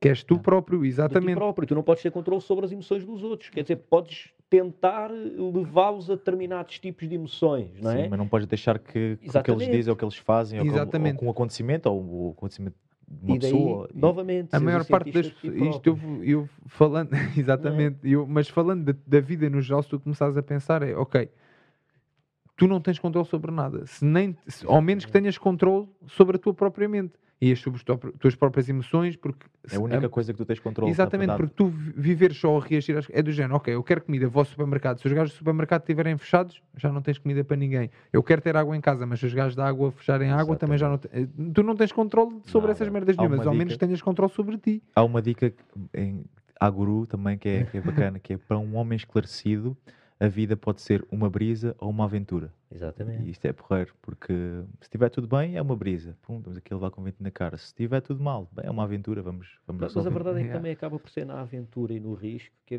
pá, olha o exemplo deste podcast, estás a ver? Hum. Isto acaba por ser uma aventura. Yeah. Que é tipo, "Ah, olha, bora começar um podcast. Ah, bora, estás a ver? Yeah. Mas, mas é isto que é. é, Eu, ao menos, depois fui para casa no fim do primeiro episódio e fui a pensar nisto: que é. Que é eh, aquilo que eu vivi já ninguém tira. Tipo, aquele momento que eu passei aqui com o Lance, aquele momento que eu estou a passar aqui contigo e com o Diogo, já ninguém me vai tirar, estás a ver? Então daí já é uma experiência acumulada e é uma cena que eu vivi, é uma cena que, pá, que lá está, que eu, que eu estou grato por ter vivido isto, não é? E, e, e eu acho que as pessoas hoje em dia não se permitem a viver a falhar. Eu acho que há um medo horrível e é muito giro eh, tu teres falado de- desse estado pré-ansioso que lutavas nas competições, muitas vezes devido, se calhar, a isso, a um medo de falhar a alguém ou a qualquer coisa. Eh, eh, e é muito giro tu teres dito que isso terminou e que, eh, de alguma forma, né, conseguiste controlar isso e, e que te mudou de alguma forma. é? Mudou E- mesmo. Quando, quando esse clique aconteceu, várias outras coisas mudaram. Foi, foi, foi quase da noite para o dia. Quando um clique, eu não sei quando é que foi, mas houve essa fase mais down, uma fase mais complicada, que eu estava ali num turbilhão. E quando eu saí desse turbilhão, obviamente que Peço só desculpa, eu acho que esse turbilhão foi quando tu vieste da Califórnia, num Mundial qualquer na faixa roxa. Eu não me lembro já. Eu Eu- não, mas foi foi por aí, por essa não altura. é? Não, isso foi quando começou. Isso foi Tu quando disseste começou. assim, epá, eu agora preciso de uma pausa, vou, vou parar durante um mês, estou cansado, estavas mesmo... já não, já nem consigo precisar mesmo Uhum. quando é que foi, mas foi, foi por aí, foi por aí, assim, isto, as coisas, foi um build-up na azul, depois na roxa ainda estava assim um bocado marado, mas na mas a certa altura na roxa as coisas, foi, foi na roxa que se deu também a, a solução, não foi uma coisa que demorou muito tempo. E, e quando essa solução se deu, várias outras coisas também começaram a, desbloqueou várias outras coisas, não foi só a competição, aquilo, aquilo era só um pormenor da minha vida, mas aquilo que me estava a fazer ter problemas ali, também estava a fazer, fazer ter problemas em várias outras coisas. Então, quando uma foi resolvida, Talvez todas. todas, foi, foi top. Yeah, foi fácil E tu, sabes, e tu sabes identificar qual foi a solução? Ou foi uma coisa que Foi houve um mesmo a dia- hab- a, habilidade que tu tens de hum, falar, toda a gente consegue, mas teres a habilidade realmente de, de olhares para dentro e de perceberes o que é que está a acontecer contigo. Bem, eu, eu também, pronto, lá está, lá está. É um bocado marado estar a falar sobre isto porque eu estou longe de ser um guru e tenho muitas ainda, ainda às vezes ainda fico ansioso também, é normal, né? É, mas Toda a pronto. gente... Foda-se, Toda não a deixavas de gente. ser um ser humano, Exatamente. eras um robô. E, e- e- e nós temos que estar-nos a pôr em xeque regularmente. Nós temos que estar a, porque isto aqui é uma, não é tipo andar de bicicleta. Eh, tu tens, tu podes voltar a, a, a- a a- a ter padrões de, de- Destrutivos, entre Yeah. Exatamente. Yeah. então tu tu volta e meia convém meter-te em xeque. E como é E- que fazes hoje em dia para te pôr em xeque? O, que- o que é que fazes? Que práticas É, fazes? Quando eu comecei, yeah, vou chegar aí. Quando eu comecei a ter essa, essa habilidade de não reagir e de começar a trazer alguma consciência para, para mim próprio, eu comecei a pôr isso em. Até estavas lá, eu comecei a pôr isso em. À prática, eu, até- eu até dizia assim: pá, vamos, vamos tentar pôr isto em prática em termos de resistência ao desconforto físico. E até fizemos uma brincadeira que foi: diz lá aí Uma, umas, várias. umas yeah, várias, né? Diz lá para eu fazer aí uma cena marada aí, que eu acho que Era os in- indo push-ups, indo é? push era, era fazer não sei quantas voltas com, a- com, a- com o pneu grandalhão e depois fazer 100 indo push-ups devagarinho. Yeah. E eu estava a fazer aqueles indo push-ups e, e comecei e- e aque- aquela. Porque assim, tudo é bem bonito e é bem filósofo quando estás na boa. Estou aqui sentado, Yeah, é yeah. bué da fácil. Mas quando a porcaria aperta, toda a gente quer, toda a gente quer ser. eh, Eu costumo dizer, toda a gente quer ser guerreira. Até tu tens que ser guerreiro. Quando Yeah. tens que ser guerreiro, aquilo é mesmo desconfortável, estás a ver? E o pessoal tipo, para, não, já chega. Então eu comecei a fazer aquilo, isto é só um exemplo, né? Eu comecei- comecei a fazer aquilo e comecei a sentir, a, a sentir a, a chegar aquele macaquinho a falar, pá, já chega e tal, e, e eu, cada vez que isso acontecia, limpava a minha mente e continuava. Isto não é contigo, eh, estamos aqui, bora. Né? Porque, porque é que a pessoa tem que escolher sempre o, o- conforto? Por que não viver no desconforto? Yeah, yeah, Porque yeah. não, né? aceita isso. Tipo, podias estar sentado, mas não, estás aqui, estás, está tudo a arder, bora. E aquilo começou a acontecer. E entretanto eu entrei numa fase, eh, já para os 70, 80, que eu já estava, meu, estava contente, meu. E apesar de estar com os meus braços a arder, boy, eu estava contente, meu. Estava, estava, até estava a sorrir, meu. Estava mesmo, e era verídico, não era tipo um teatro. Yeah, yeah, yeah. Era verídico, estava mesmo a sentir-me bem por ter descoberto aquela, aquela Conseguias. conseguia. A verdade é que depois, no dia seguinte, tinha os braços que parecia, parecia Yeah. uma perna. Eu, Eu fui treinar e ele estava todo em eu não conseguia mesmo nem lavar a cara, tipo, Claro. tinha arrebentado, tinha arrebentado, pá, não conseguia fazer força sequer com o tríceps porque estava mole, estava, parecia uma perna, o tríceps Depois, era depois gigante. mostro quais são as flexões. E, Eu acho que sei quais é que são. esquece. Mas Dentro- sabes que essa, isso por onde tá- porque tu passaste só aqui um. É uma, uma coisa que eu aprendi também com, com os treinos mais intensos todos em que eu passei, que é daquele. Esse macaquinho estavas a dizer que tinhas na cabeça a dizer, então, como é que é? Para lá, para lá. Yeah. E é aquela cena. A tua cabeça, isto é um- o teu corpo e a mente é uma máquina perfeita, entre aspas. E o teu instinto de sobrevivência, quando começa a sentir que tu já estás a ir demasiado ao limite, começa-te a dizer: Oh, meu amigo, calma, tens, que- tens que parar com isso, senão, senão vais morrer. Mas quando a tua cabeça te começa a dizer isso, estás muito longe de Ah, ter chegado ao teu yeah. limite, muito longe. Porque nós fomos feitos para estar ah, em busca do conforto. E isso fazia todo o sentido quando nós Exatamente. tínhamos que fugir dos dentes de sabre, não sei o quê. Não, nós não podemos, né? mas hoje em dia nós temos que simular isso. Né? Claro, Eh, a boa notícia é que se nós simularmos isso, mesmo que seja só um bocadinho, já estamos a fazer mais do que, Do que a maioria. Exato. né, do que a maioria. E, e a boa notícia, é que, que acaba por ser má, mas é boa para nós porque acabamos por nos destacar sem ter que nos esforçar assim tanto para nos para, Claro. para destacar. Né? eu pus uma regra a mim mesmo nos treinos, eh, a partir de uma certa altura, que era ok, eu só paro quando desmaiar, nesses treinos mais intensos. É, Top, tipo, eu só paro top. quando desmaiar. Eu cheguei a estar a treinar uma vez e no- foi num campo de treino da Dina há bué tempo que eu tinha tido um problema nos cristais dos ouvidos que me causava vértigo, às vezes ainda sofro uma beca com isso. E estava a treinar e disse lá a uns rapazes num treino físico: Olha, vou vomitar. Mas continuei a fazer. E por acaso achei mesmo que ia vomitar, mas nem vomitei. e eu disse: Pá, isto mais uma vez a prova de que eu já estava a achar que isto ia correr muito a mal. E, e cheguei ao fim. E quando chegas ao fim, dizes: Foda-se, eu fui capaz de fazer isto. Yeah. É a mesma coisa, a cabeça está-te a dizer: Para que vais desmaiar, para que vais desmaiar. Eu: Não, não, não. se eu desmaiar, desmaiei. E continuas. Mas e aí- quando chegas ao fim. Aí é que entra a tal coisa.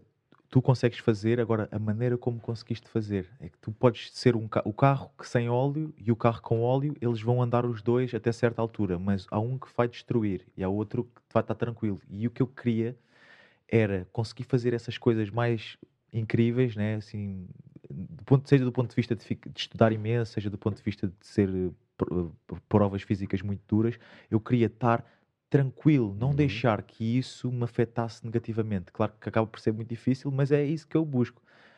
Posto isso também, por, eu- eu eu- o que é que me acontece também é eu, tenho esta ideia, passei por períodos que isto é verdade na minha vida, mas também há períodos, não posso ser mentiroso, há períodos que eu sou mesmo assim.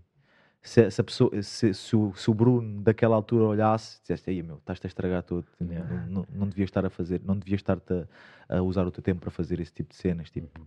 pá, porque hoje em dia é tão, é tão fácil e o conforto é, é- apesar de ser destrutivo, ele está ali mesmo à mão, todo estás a lado, ver? não é? Então eu, ve- eu dou por mim às vezes a ver tipo programas que não interessa a ninguém, eu estou ali tipo a perder o meu tempo Não com estás a tipo ganhar cenas, nada, não não estou é? a ganhar nada. Aliás, só me estou a destruir. To- Todos, todo- todos esses todos esses prazeres fáceis da vida, eles acabam por por destruir a certa Estragam altura. mais do que fazem bem. Yeah. Então eu gostava, eu gostava Apesar de de tu também assim, mas- precisares deles, e é importante, eu ouço dizer isto, mas há, há sempre alturas e alturas da tua vida, e há É. fases em que tu queiras ou não, tens que dar um descansozinho. E isso foi aquilo que estávamos a falar ali antes do podcast começar, que já aprendi, já vi várias vezes ao pé de mim, eh, carros que se destruíram. Como, e, e destruíram-se a querer fazer o melhor possível, que é tu queres fazer tão bem e tudo tão certinho que acaba por dar barraca. Tive um exemplo perto de mim, que foi a Maria, a minha mulher, que, que tanto quis treinar e fazer dieta, e ela chegou a uma altura da carreira dela que estava num pico de forma tal, só que os picos de forma é para ires lá, depois desces e depois voltas a ir lá ou até um bocadinho mais, mas não podes estar sempre lá em cima, se não és um Claro. elástico que está sempre a esticar, chega uma altura que rebenta. E foi isso que lhe aconteceu. Rebentou no que toca à parte física, devido, eh, acordou um dia, estava com paralisia facial, Uh, teve mesmo que parar. Foi, fez overtraining, atenção, malta. Há muita malta que diz: Ah, hoje vou descansar que estou em overtraining. Não, mas Ah, overtraining a sério. eh, hormonalmente estava toda descompensada, foi mesmo uma coisa super complicada e ela estava a querer fazer o melhor dela, que era a coisa de eu quero estar sempre ao mais alto nível. Isso é impossível, mas isso tanto pode acontecer fisicamente, que foi o caso dela, como mentalmente. Yeah. E é porque os esgotamentos também acontecem por algum motivo. E é importante que tu percebas que às vezes essa coisa do estou aqui em frente à televisão, e foda-se, estou a ver esta merda, estou a perder tempo. Se calhar não, se calhar não estás a perder tempo. Se calhar estás a recuperar a tua cabeça para teres tempo suficiente e aproveitares o tempo ao máximo quando quiseres dar o litro com a tua mente. Eu sei, mas isso acaba, isso é completamente verdade e eu acredito nisso. Mas acaba por também ser eh, perigoso, porque tu às vezes podes estar a pensar, lá está. Eu acho que quando tu és perfeccionista e queres mesmo evoluir, tu tens que te sentir sempre um bocadinho mal quando não estás a fazer alguma coisa. Então eu, eu- vou deixar que isso me, que me assombre sempre que eu tiver. E até eh, te vou dizer uma coisa, eu estou-te a dizer esta merda e faço exatamente a mesma coisa que tu. A Maria diz-me, foda-se, eu ao menos ainda me sento aqui às vezes a ver uma, uma coisinha qualquer. Eu, eu já não lembro quando é que me sentei à frente da televisão, já não vejo televisão, estou sempre em casa a fazer ou uma merda, ou a escrever rap neste caso, que é... Ah, tu é não sabia que tu fazias Yeah, rap. Comecei a levar mais a sério há relativamente há um ano e tal, vá, em 2019, quando partiu o Prónio. Sempre estive ligado à cena do rap, mais ou menos. Depois parei ali durante uns anos, também devido à minha carreira do TAI, e afastei-me aqui um bocadinho da malta aqui mais ao estúdio e isso. E quando partiu o Prónio, decidi pegar nisto mais E a o que é sério. que para ti é um, é, é um tempo bem passado? Eh, Sem ser, sem ser treinar, ou seja, estás em casa e o que é que vais. Um tempo, um tempo bem passado no sentido de te fazer evoluir. Tipo, de estou a fazer isto para o meu bem, da minha carreira de- de- ou, da- ou do meu desenvolvimento pessoal. ok, posso. Eu, eu, eu tenho dificuldades a ler livros, porque eu tenho graves problemas de concentração, mesmo a sério, e tenho algumas dificuldades a ler livros, mas depois acabo por ler muito na internet, e, e seja cenas sobre nutrição, foi uma coisa que eu achei que era muito importante e complementava bem a minha carreira há- até há uns tempos atrás. No, hoje em dia, apesar de ser um hobby, é uma coisa que eu estou a levar um bocadinho mais a sério, a parte do rap, e sentar-me ali e escrever rap, até porque eu uso o rap como quase uma, apesar de ser um hobby, é uma terapia para mim, porque eu escrevo muito e ajuda-me bastante, e ao escrever assim também não estou a, a gastar tempo, pelo contrário, também estou a aprender alguma coisa. Yeah. Ahm, até porque tu a escrever sobre ti descobres cenas sobre, Claro. sobre ti que nem sempre tem que ser sobre ti diretamente. Tipo, como eu falei Yeah, com, o- com o Patinho há pouco tempo, tipo, um alter ego, imagina, vestiste uma personagem para ali, mas na realidade acabas por escrever alguma coisa que no fundo está-te cá. É, é tá- pode estar lá, lá enterrado, mas está lá, senão não saía de ti, né? Pá, e, e é Isso é brutal. se for um tempo bem passado só a relaxar em que não estou a fazer nada, já não sinto que isso é um tempo bem passado, estás a ver? Yeah. A evoluir, pá, ver combates, apesar daquilo que estavas a dizer há bocado de tu chegas a casa e vês muitos combates, eu já tive uma fase que era assim, eu chegava a casa e, e era 24 horas, estava, estava a almoçar, estava a ver combates e ah, o gajo fez isto, o gajo fez aquilo e tirar apontamentos mentais. E hoje em dia já não consigo fazer isso. Não sei se foi por estar tanto tempo fechado no ginásio, sempre a treinar, a treinar. Eu quando chego a casa posso ver um combate ou outro, obviamente, mas comecei a, a focar-me às vezes noutros aspectos da minha vida, talvez mais intelectuais na parte da escrita, digamos assim, ou Mas, mas acabaste por arranjar cenas para fazer. Neste e eu sinto que a rap, minha evolução pessoal continua. Pois. Não é tal, não está ligada diretamente ao desporto, que às vezes as pessoas pensam que tu só tens que evoluir numa área. Claro. E eu acho que, por exemplo, eu estou a falar contigo e vejo aqui um gajo, não te conheço de lado nenhum, hoje foi a primeira vez que te vi na vida. Uhum. E para quem não sabe, é mesmo verdade, malta. Yeah. E estou a ver aqui um gajo que é super inteligente, tens noção, não só em termos físicos, mas não só em termos físicos, mas como em termos psicológicos, e isso também foi algo que tu aprendeste ao longo da tua vida, com coisas que leste, coisas que viste, E- e, é isso que eu tento fazer E também. também dá umas barras, também, também canta, Também- vezes ah, é? umas rimas. yeah, yeah. Agora, olha, o careca vai à casa de banho, vocês continuem a conversa que eu volto já. Está-se bem. Está-se bem, yeah. É, mas acho que é, é- lá está, isso do tempo bem passado para mim é um tempo que me permita evolu- alguma evolução pessoal em algum, em alguma área da minha vida que eu considero em que tenho alguma coisa para aprender. Yeah. Isso é top. Tu, o que é que tu. Pá, eu, eu às vezes acho que aquilo tem alguma coisa a, a- a adicionar, mas eu acho que se a gente for a, a esmiuçar bem, até nem tem assim grande coisa e eu estou ali tipo a, À parte aprender, estás a ver.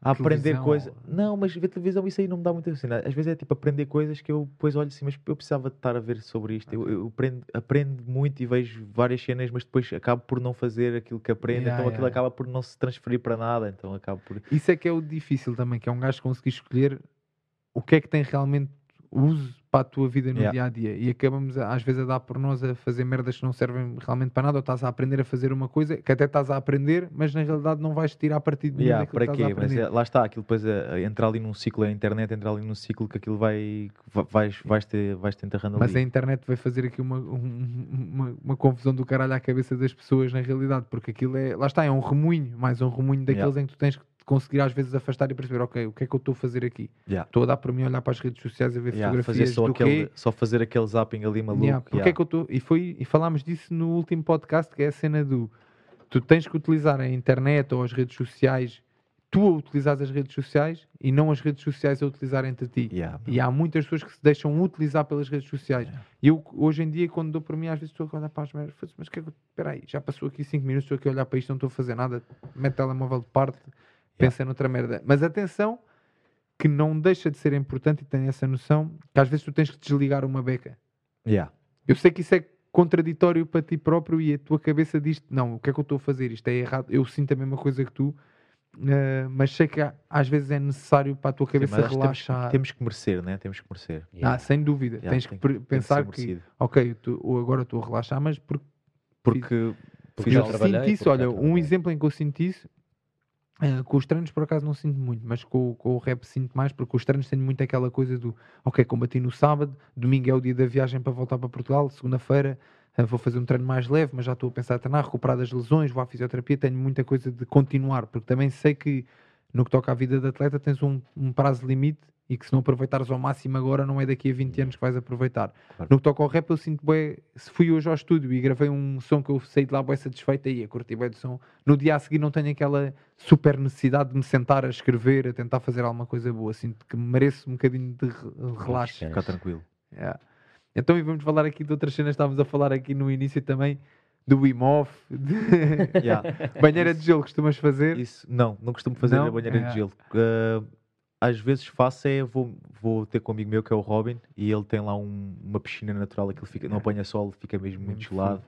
Yeah, principalmente agora nesta altura. Ou então vamos, uh, que aquilo, aquilo tem uma nascente, né? vamos mesmo com a água a circular, que ainda fica ainda mais gelado, né? então ali a água a bater-nos nas costas, ficamos a fazer Exato, esse tipo de atingir de... Acaso, eu temperaturas acho que o- o Diogo frias. Fica frio. Eu acho que É da Diogo Mafra, Ia, é ia, curtir, ia curtir lá ia.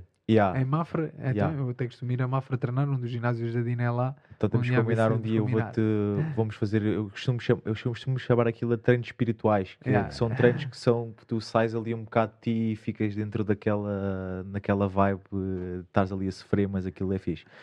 E, yeah, mas isso acaba por ser a, a tal coisa do cientista, de, de te- é mais uma ferramenta, o frio, mais uma ferramenta. Volta e meia, quando eu falo sobre isto, fico, tenho que fico, fico um bocado lixado porque tenho que ficar uma semana a tomar banho de água fria porque eu não gosto de falar e não fazer. Yeah, Tenho sempre yeah, aquela yeah. cena, então, mas estás a ser um bocado. Então estás a dizer para a pessoa tomar banho de água fria para se sentir melhor e eu estou aqui com água quentinha. não pode ser, agora mamas com uma semaninha só para não ser esperto. para próxima. próxima semana agora. Agora vou ter que. Agora, porque estou a falar. Mas é isto é verídico. Cada vez que eu falo sobre isto, eu tenho que ficar uma semana. Agora vou ter que tomar um- mais eu, uma eu semana. no verão tomo sempre banho de água fria. Mas no inverno é que mas conta. no, né? inver... yeah, yeah, no inverno é que vês os verdadeiros. Eu ainda não sou verdadeiro a esse ponto, mas normalmente tomo, entro com água quentinha, esfrego-me coisa, depois fico ali, meto água fria, tiro o shampoo e aguento ali uma beca ali mesmo com água, com água fria. E faço a banheira de gelo com alguma regularidade, principalmente quando vou competir. Agora, por exemplo, já não faço há algum tempo, mas todos os fins de semana, uma vez por semana pelo menos, encho a água, a banheira de água de forma a que fico só com a cabecinha de fora. 10 Gelo. kg ou 12 kg de gelo lá para dentro Boa, e meto-me lá dentro e é tipo 5 a 7 minutos porque também já está provado que consoante a temperatura da água não vale a pena estares ali mais, Bué. mais tempo Depois acaba por ser só os benefícios que podem trazer a nível de, Psicológico, mente, né? de tu achares que estás ali, mas também chega a certa altura que tu já sabes, ok, eu sou tough, eu não preciso estar Yeah, aqui a provar-me yeah. todos os dias, mas Exatamente. esses marcos são importantes, a pessoa chegar lá e ok, sou tough, estou bem, mas também não é preciso também estar sempre, a não ser que queiras ser tipo um David Goggins ou uma cena assim, está sempre a partir Yeah, e- yeah, mesmo ele, ele também não estava a ter recordes mundiais todos, Todos os dias, dias, né? claro. Ele treina todos os dias, faz coisas incríveis, mas esporadicamente faz uma coisa mesmo, mesmo incrível, é, até Yeah, para yeah, ele. yeah, yeah, tu achas que é imp- e lá está aqui mais esta conversa é importante para a malta que está a ouvir perceber que como atleta ou mesmo como só para a tua vivência do dia a dia sair da zona de conforto Yeah, é o mais importante Seja, para tudo. seja, olha, eu vou-vos dar aqui, olha, o, o- em termos de ferramentas, frio é, é uma boa ferramenta para tu, é, é dor, é lidares com dor, é um tipo de dor que não, não te deixa mazelas, a não ser, pronto, se levares mesmo ao limite, Claro. ficas sem ponta do nariz, mas Yeah. é, não convém. Yeah, mas não vais, não vais chegar aí, em princípio, na tua banheira. não- não Yeah, vais na tua aí. banheira de gelo não chegas Yeah. aí mas fa- tens isso, tens o, o tal, o tal um, lidares com, o- desconforto físico. ah, há uma cena. ao calor também, com as saunas. Yeah, e com as saunas etc. também dá para fazer isso. Por acaso tenho estado. Mas o calor é Ui, acho que isso aí é mesmo fodido. Tenho Eu- sentido falta de uma saunazinha. Agora não há saunas nos Yeah, ginásios, né? que Não se pode. Eu já passei corona. muito mal dentro de banhos turcos e saunas a perder peso. né? muito és mal que mesmo. E digo já, eu prefiro venha mil vezes a banheira de gelo do que, do que uma sauna. Eu, eu percebo que um gajo às vezes, né, imagina, estás num health club, estás, vais à piscina, não Um sei o quê, vou ali uma beca à sauna para curtir. E Yeah. até compreendo isso e já cheguei a fazer mesmo quando era puto. Porque eu tive um, no estágio do curso de desporto, eu tirei no 12 era tipo curso profissional de desporto. eh, e tive o estágio no Homes Place aqui em Cascais. E às vezes não tinha no final do, do estágio, pronto, lá íamos dar um mergulho à piscina e um bocadinho à sauna. Hoje em dia já passei tanto Não- mal ali não dentro. queres- nem queres ver não, aquilo. é banheira de gelo, venha à banheira de gelo. Cenas, cenas mais, mais fora da caixa. E ele sabe, yeah, é- é cenas fora da caixa que te levam a teres a, a tal habilidade e é uma ferramenta para tu olhares para ti e tu teres o teu autocontrole em xeque. Teres relações sexuais, quando estás quase a atingir o orgasmo, não yeah, yeah, yeah. Já Então, ouvi falar boas vezes isso. E ficares a fazer isso, pá, podes começar com, com fazer isso uma vez, depois passas para uma semana. Eu já cheguei a fazer tipo ficar três meses a ter relações sexuais diariamente e a não, Não, yeah, yeah, não, não, não, Não saía nada. yeah. Yeah. Entretanto, aquilo come- começa a acontecer cenas maradas e aquilo acaba por ser divertido. Quando passas aquela fase ah, inicial, tipo da primeira, segunda, terceira semana, que é bué chato, Yeah, mas yeah. depois é que começa a acontecer umas cenas bacanas. E mas pronto, vou-vos deixar. Por comentar. vocês. Ele Yeah. experimentou mesmo isto tudo. tá Yeah, bem? yeah, yeah. Olha, Yeah. isso nunca experimentei, por exemplo. isso é uma cena. E, e quando, eu, quando eu, por exemplo, fui campeão na, na, na Marrom, fui campeão na- europeu na, na Marrom, eu tinha tinha estado tinha estado a fazer isso e tinha Uhum. metido um marco tipo depois do europeu, ok, vou Yeah. relaxar até o europeu, então estava pá. Sentia que tinha ali um super poder, meu. E quem me viu a lutar, estavas lá, Tava, viste-me a tava, lutar. vi, tu viste vi, que eu estava, meu, estava tava. numa onda, tipo, podia morrer, estava-me a cagar, Tava. estava mesmo. Estava, e eu acho que nunca mais lembro consegui. Quando, quando tu, tu ganhaste ao, ao Ronaldo, É na nesse- final de- Yeah. do- do- da categoria, Yeah. e chegaste lá acima e disseste: Estou bem da cansado, mas não quero ir ao absoluto. Dizias tu: "Eu Yeah. Estou tão cansado que nem Estava me apetece mesmo ir. mal, mano." meu. Yeah. Yeah. Depois Eu deste-me uma lembro- beca de sal. Yeah, eu e o disse: sal "Mano, água ajudou, com meu. sal, mano, água Yeah, meu, sal. ajudou-me por acaso. Yeah, ajudou-me. é E ficámos os dois ali a conversar um bocadinho e ele às tantas levanta-se e diz: Não, já estou fixe, já estou fixe. E foi à final do, do absoluto ainda. E ainda Yeah. fiz umas quantas Olha, lutas. com o Vitor Hugo, perdeste o Vitor Hugo. Mas olha, essa cena das relações sexuais é engraçado porque há aqui, no que toca à cena das lutas, há tantas teorias de malta que ficam um mês sem ter relações sexuais antes de, de competir. Isso é verdade ou é mito? Pai? Eu, por exemplo, eu nunca respeitei isso, mas também nunca fiz isto que estás a dizer, mas nunca Mas a respeitei. cena é que eu acho, eu acho que é muito mais difícil uh, tu fazeres. Eu, eu não, eu, eu, eu não, não cortava, eu fazia as relações, eu tinha as minhas relações Sim, sim, sexuais. Estava à altura do clímax, tu parava. Yeah. Parava não. até amanhã. Agora não posso. Yeah. Agora acabou, yeah. Yeah. Ou, ou parava e passado um bocado, como tens, Yeah. tens aquele urge, né? tens sim, aquela, sim, sim. Porque assim, a energia sexual é uma energia quase. Tu, tu para teres energia, tu tens que comer, né? Mas a energia sexual não sei daquela. Aquilo vem do nada, meu. Tu, tu ficas com a energia sexual e, e ficas. Yeah, Tu não precisas, tu não, tu não precisas yeah. comer pão para teres Yeah, aquilo, podes estar com tá- fome e estás sempre pronto. vontade, yeah, é Então é, é uma, é uma energia muito forte tu tens ali dentro. E tu, quando começas a, a- a não desperdiçá-la, né? Pronto, claro que não desperdiçar, pronto. Mas pronto, quando tu começas a mantê-la, né? Harvesting aquilo, e tu consegues depois usar aquilo que não saiu, usas para fazer outras cenas. Então ficas muito mais disposto a sofrer, por Yeah, exemplo. yeah, yeah. É, Pois porque aquilo, Imagino, não é? tu, e tu acreditas, isso aí, pronto, a nível psicológico, obviamente tem que te ajudar a ultrapassar barreiras, porque estás a pôr regras a ti mesmo e tens que as cumprir. E só é, lá está, mais uma vez, o sair da zona de conforto de uma forma diferente também. diferente. yeah, outra Mas sentes que isso a ferramenta. nível físico te ajudou também? Sim, sim, sim, sim, sim, com certeza, yeah, com certeza. De- Deixou-me, porque a minha, a minha parte mental depois influenciou o físico, aquilo deixava-me num estado muito porreiro. Mas, obviamente, no dia a dia, estar, a pessoa, o, o teu ego vai começar a dizer: "Meu, para que é que estás a fazer isso? Meu? Deixa-te lá de coisas, ego- ego e- faz lá. E a tua namorada, não é? Não, não, não, não, não há pessoas que- problema nenhum. Para a, minha, para, para, para, para a tua companheira não vai haver Porque ela problema está a curtir à Sim, mesma. Só é que mas depende da tua Mas companheira tem- também, não, porque Mas depois tens pode calma. dizer uma, há uma companheira que pode, por exemplo, a minha ia-me dizer logo assim, então, mas eu estou aqui a curtir e tu não estás a curtir. Não, mas tu estás a curtir à tua maneira. Depois acontece de ser, experimenta Yeah. fazer, acontece de ser as maradas. meu. Começa a acontecer aí umas cenas, começas a sentir umas cenas maradas na cabeça. yeah.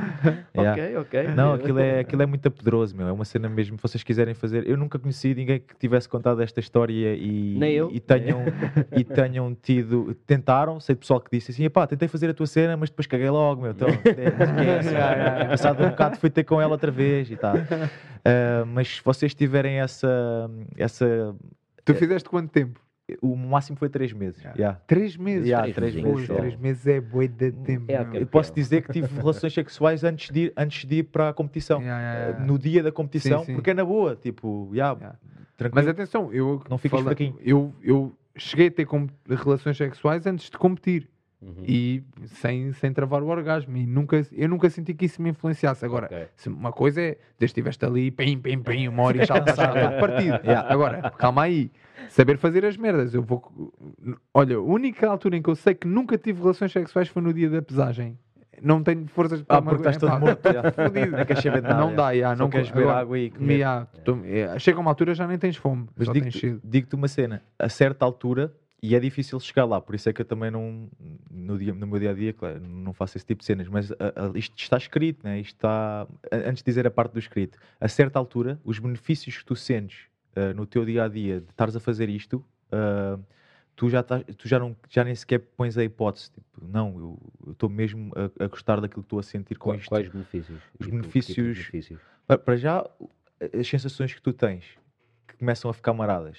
Yeah, e tu sentes-te bué da bem. Durante, durante Uhum, uh, uhum. e depois uh, tu teres a energia, tá- tá- tá- ficas com muita energia, ficas sempre disponível para fazer outro tipo de cenas. uh, a vida custa-te menos, sentes-te Uhum. poderoso. Ok. E também te sentes tipo senhor de ti próprio, estás a ver? Sentes-te, é uma cena, pá, sentes-te forte, meu. Sentes-te, é uma cena difícil de explicar.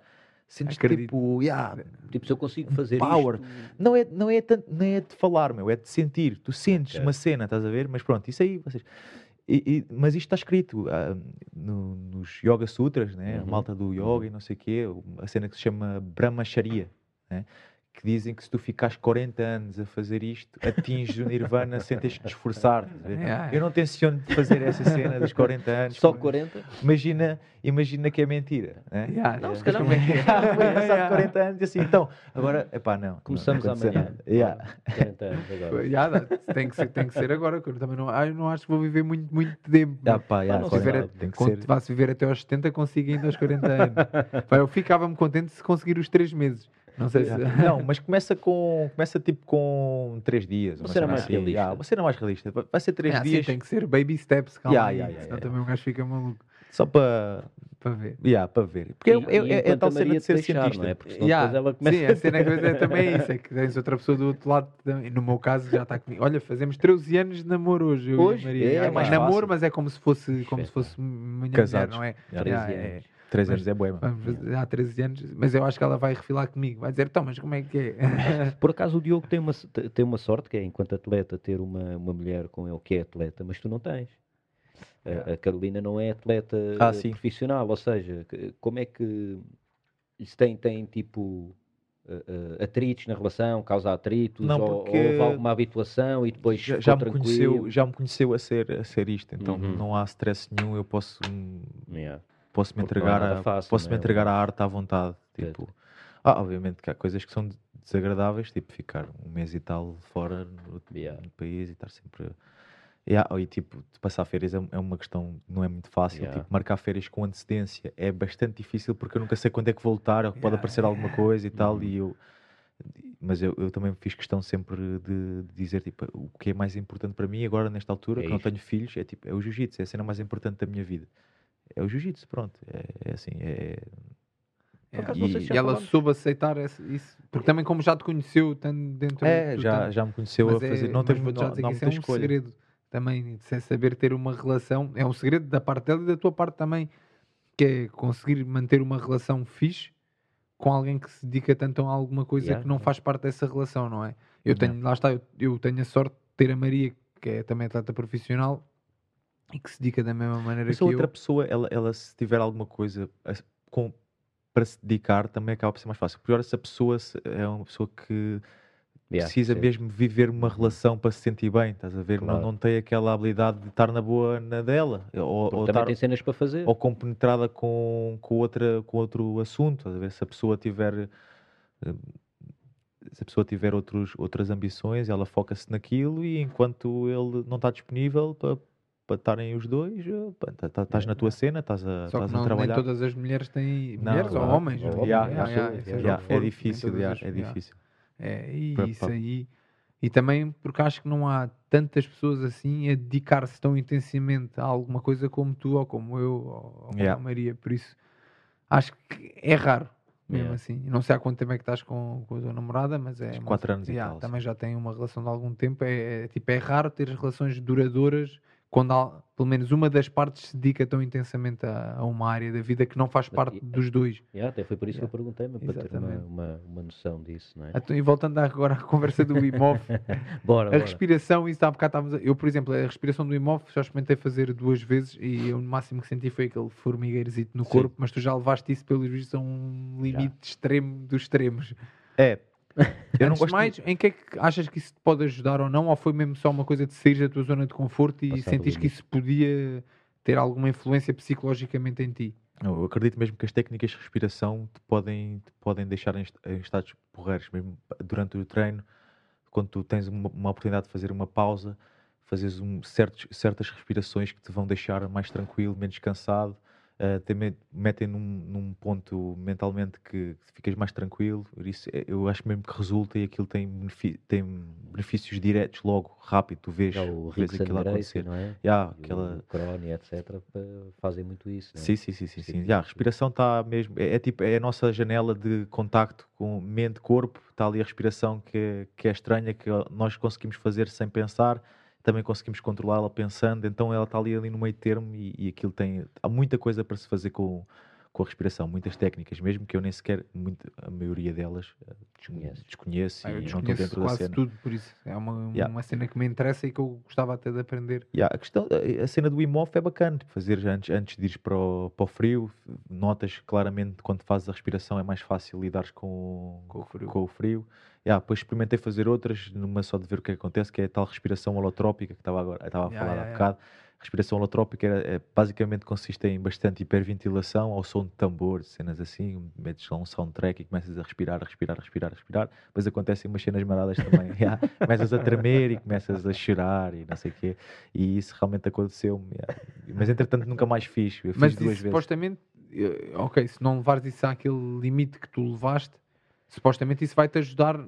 A malta que faz essa respiração holotrópica será para atingir algum tipo de Dizem que é benefícios. para. Dos benefícios é tipo para. Podes ter eh, emoções que estão presas eh, e, e soltas, libertas, tens aquela. Uma, uma libertação disso. Entre outras coisas que eu agora não estou assim. eh, E sentiste essa libertação? Então não senti, ah, comecei a chorar e fiquei com frio e coisas. Mas eu, isto também pode ser uma coisa de, só, como a gente estava a falar, desequilíbrios eh, químicos dentro de ti que tu O acabaste. corpo a um stress É, expulsaste bué, expulsaste bué Dióxido de dióxido, de carbono e começas a, a tripar, né? até podes ter uma coisa, para te dar uma, uma coisinha má. Claro.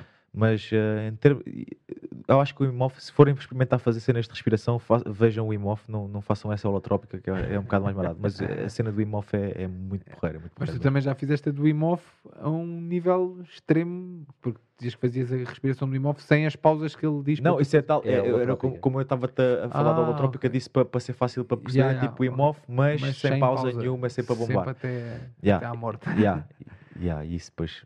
Frita até que. Não tu- sei é mesmo, ponto. O que é que sentes no corpo? Eu o máximo que senti no Imof, mas respeitei aquelas pausasitas entre. É que foi o corpo dormente. Yeah, o formigueiro é normal, é, é bem tranquilo.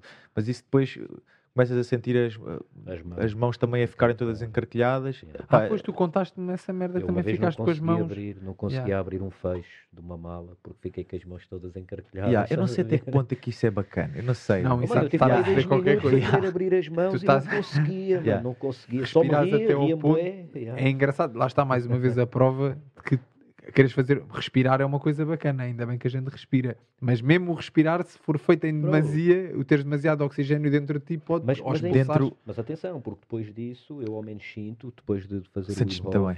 yeah, mano, sentes tipo mais aware, mais, mais presente. Yeah. É difícil de explicar, mas é uma coisa que se Yeah. sente, não é que se pensa, né? Yeah. São cenas que se sente. Quando tu acabas de fazer, tu sentes que, ok, fiz uma coisa Exatamente. bacana. Até mesmo aquilo que. A tal holotrópica, quando aquilo acabou, eu também me senti bacana. Senti-me assim um bocado tipo. ah, Agora, yeah. será que te sentiste bacana Só porque porque estavas a sentir bem da mal Yeah, e foi tipo, parei, Ei, ainda bem, Ainda bem, bacana. Poderá ser uma cena assim. Poderá ser uma cena Yeah. assim. Esse tal meu amigo Robin, ele também me ensinou a respira- outro tipo de respirações para fazer durante, quando estás com muito frio, Uhum. fazeres durante, ahm, com timings, tipo 5 segundos ah, a inspirar, 5 segundos lá em cima, 5 Uhum. segundos a expirar, 5 segundos ah, lá em baixo e fazeres esse tipo de, de respiração, entre outras, e também posso, posso garantir que, que faz diferença. Faz diferença. Durante ok. a corrida também, certas respirações. Utilizas antes fazer. das competições alguma, alguma destas cenas? Uh, já tive fases, já tive fases que, que quando, quando isto era, quando eu tinha descoberto isto, sentia que devia fazer e que era uma coisa. Hoje em dia eu acredito, eu acho que esse- até mesmo as respirações acabam por ser uma muleta, né? É uma ajuda que tu podes, é uma ferramenta que tu podes ir lá, mas se nós formos ver bem o, o, o centro da questão, acaba por ser sempre mental. Uhum. Ou, ou seja, eu acho que tu só se tens que ser um, um guruzaço do caraças, mas tu consegues ter eh, os mesmos benefícios só estás concentrado Uhum. em ti, desbloquear cenas em ti. Claro que é muito mais fácil de fazeres com, com a respiração, mas não sinto necessidade de sempre quando estou ah, antes da luta. Durante a luta, quando há aquela pausa e fazes aquela, aquelas respirações profundas, ah, isso, isso, isso, Yeah. uso, yeah. mas acho que toda a gente usa. Eu, acaso, olha, lembro-me na, na luta com o Ronaldo foi o que eu houve uma pausa e eu Yeah. gritei lá de Respira, cima, respira. respira, Yeah, mano, yeah. respira, que eu estava a Porque- olhar para ele, estava morto, mano. Uma coisa, uma, Mesmo morto. Uma coisa que, que às vezes acontece é a pessoa ficar com uma respiração eh, muito superficial, Yeah, né? Ficar, yeah, não vai mesmo "Yeah, lá ao tens, que, tens que atirar, porque o mais importante do que meter para dentro muitas vezes é tirar, tirar aquele dióxido de carbono, aquilo está tudo podre e tirar Yeah. cá para fora mesmo. Tirar. Yeah, E, e voltar a pôr, tipo, limpo. Yeah, yeah, Yeah. sem dúvida. Isso vai-te regenerar logo Regenera, a energia, regenera, claro. É. E é uma coisa tão simples, né? Mas façam a experiência, tipo, façam 10, 10 respirações. Nós, eu costumava fazer com o Robin na brincadeira de fazer o. Era ah, elevações até não dar mais. Né? Fazíamos umas quantas, depois eu fazia ele, depois entrava eu, fazia ele. Às é. tantas já estávamos só a fazer uma, já todos Já não- lixados. E cada vez que saíamos começávamos a, tal respiração bem Yeah. intensa mesmo. Isto de uma forma ahm, consciente. né? Yeah, yeah, Claro toda a gente respira mais ou menos assim, mas estou a dizer de uma forma consciente. É, fazeres mesmo ao máximo para Yeah.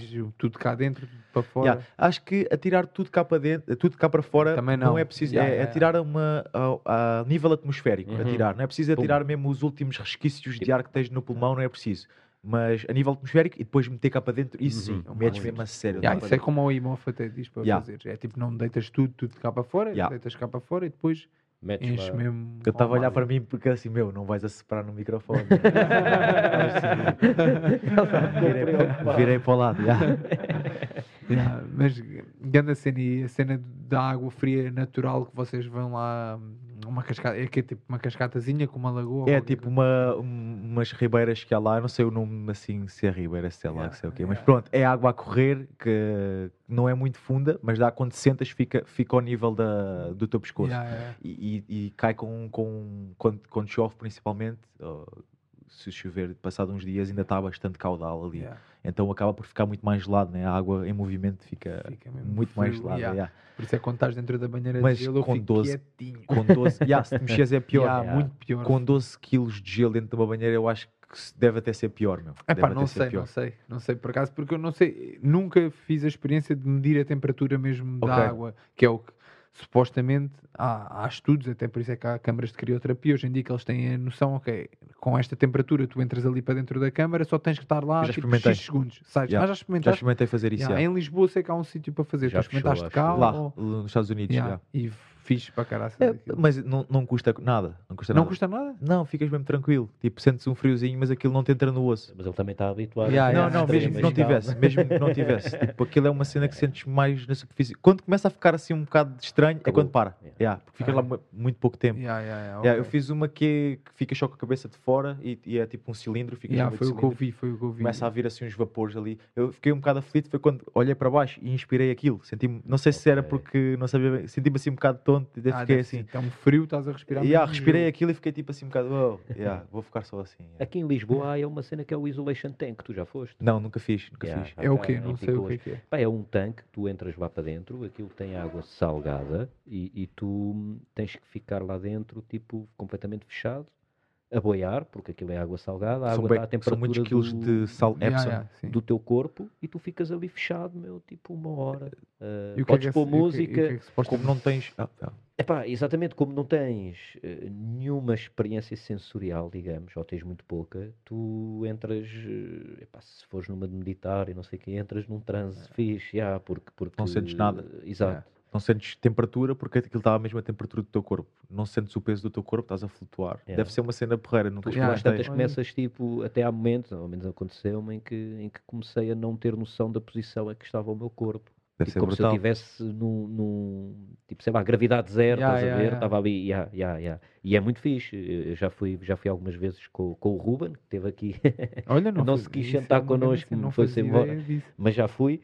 E, pá, e é uma experiência muito fixe, meu, muito fixe. Há pessoas a quem eu falo disto e lá está, são claustrofóbicas e dizem logo, nem pensar, alguma vez Mas aquilo tem um fecho." botãozinho, pode Tem, abrir. tem, tem. Um botão que tu carregas e aquilo acho que é tipo alarmes por tudo o que é lado e sirenes e o caraças e aí vão-te lá tirar. Mas até podes ter a luz acesa, podes, Com aquilo aberto também. yeah, podes também ter a porta aberta. Mas acho Eu- que deve ser mais porreiro Yeah, mesmo. Eu escuridão vou, e yeah, estar ali yeah, tranquilo. eu quando vou faço isso. Fecho tudo, estou lá dentro e pronto. tudo Uma das- fechado. Uma das E coisas bora. que eu gostava mesmo de experimentar hum, era o Dark Room, aquela Sim, experiência yeah, Dark Room, de ficar dito. eh, sete dias num quarto que sem luz nenhuma, mas nem entra nem um pingo. Sete dias. Sete dias, É, já.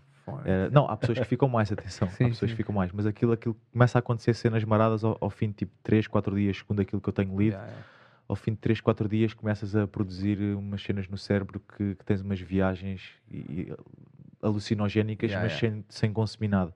Ou seja, só mais uma vez a- química do teu cérebro começa a funcionar e tu Produz começas. isso, não é? Yeah, eu vi Mas será relatos. que isso não te faz mal, entre aspas, estar sete dias sem ver luz? Pelo menos à parte da visão. Isso já é uma coisa que já, que já fazem há muito tempo. Se tu fores a ver, eles antes faziam isso em grutas, os monges e Sim, tal. sim, sim, sim. e sim. basicamente aquilo é para tu teres respostas a certas coisas que de outra forma seria muito difícil não ter. Yeah. De cá uma.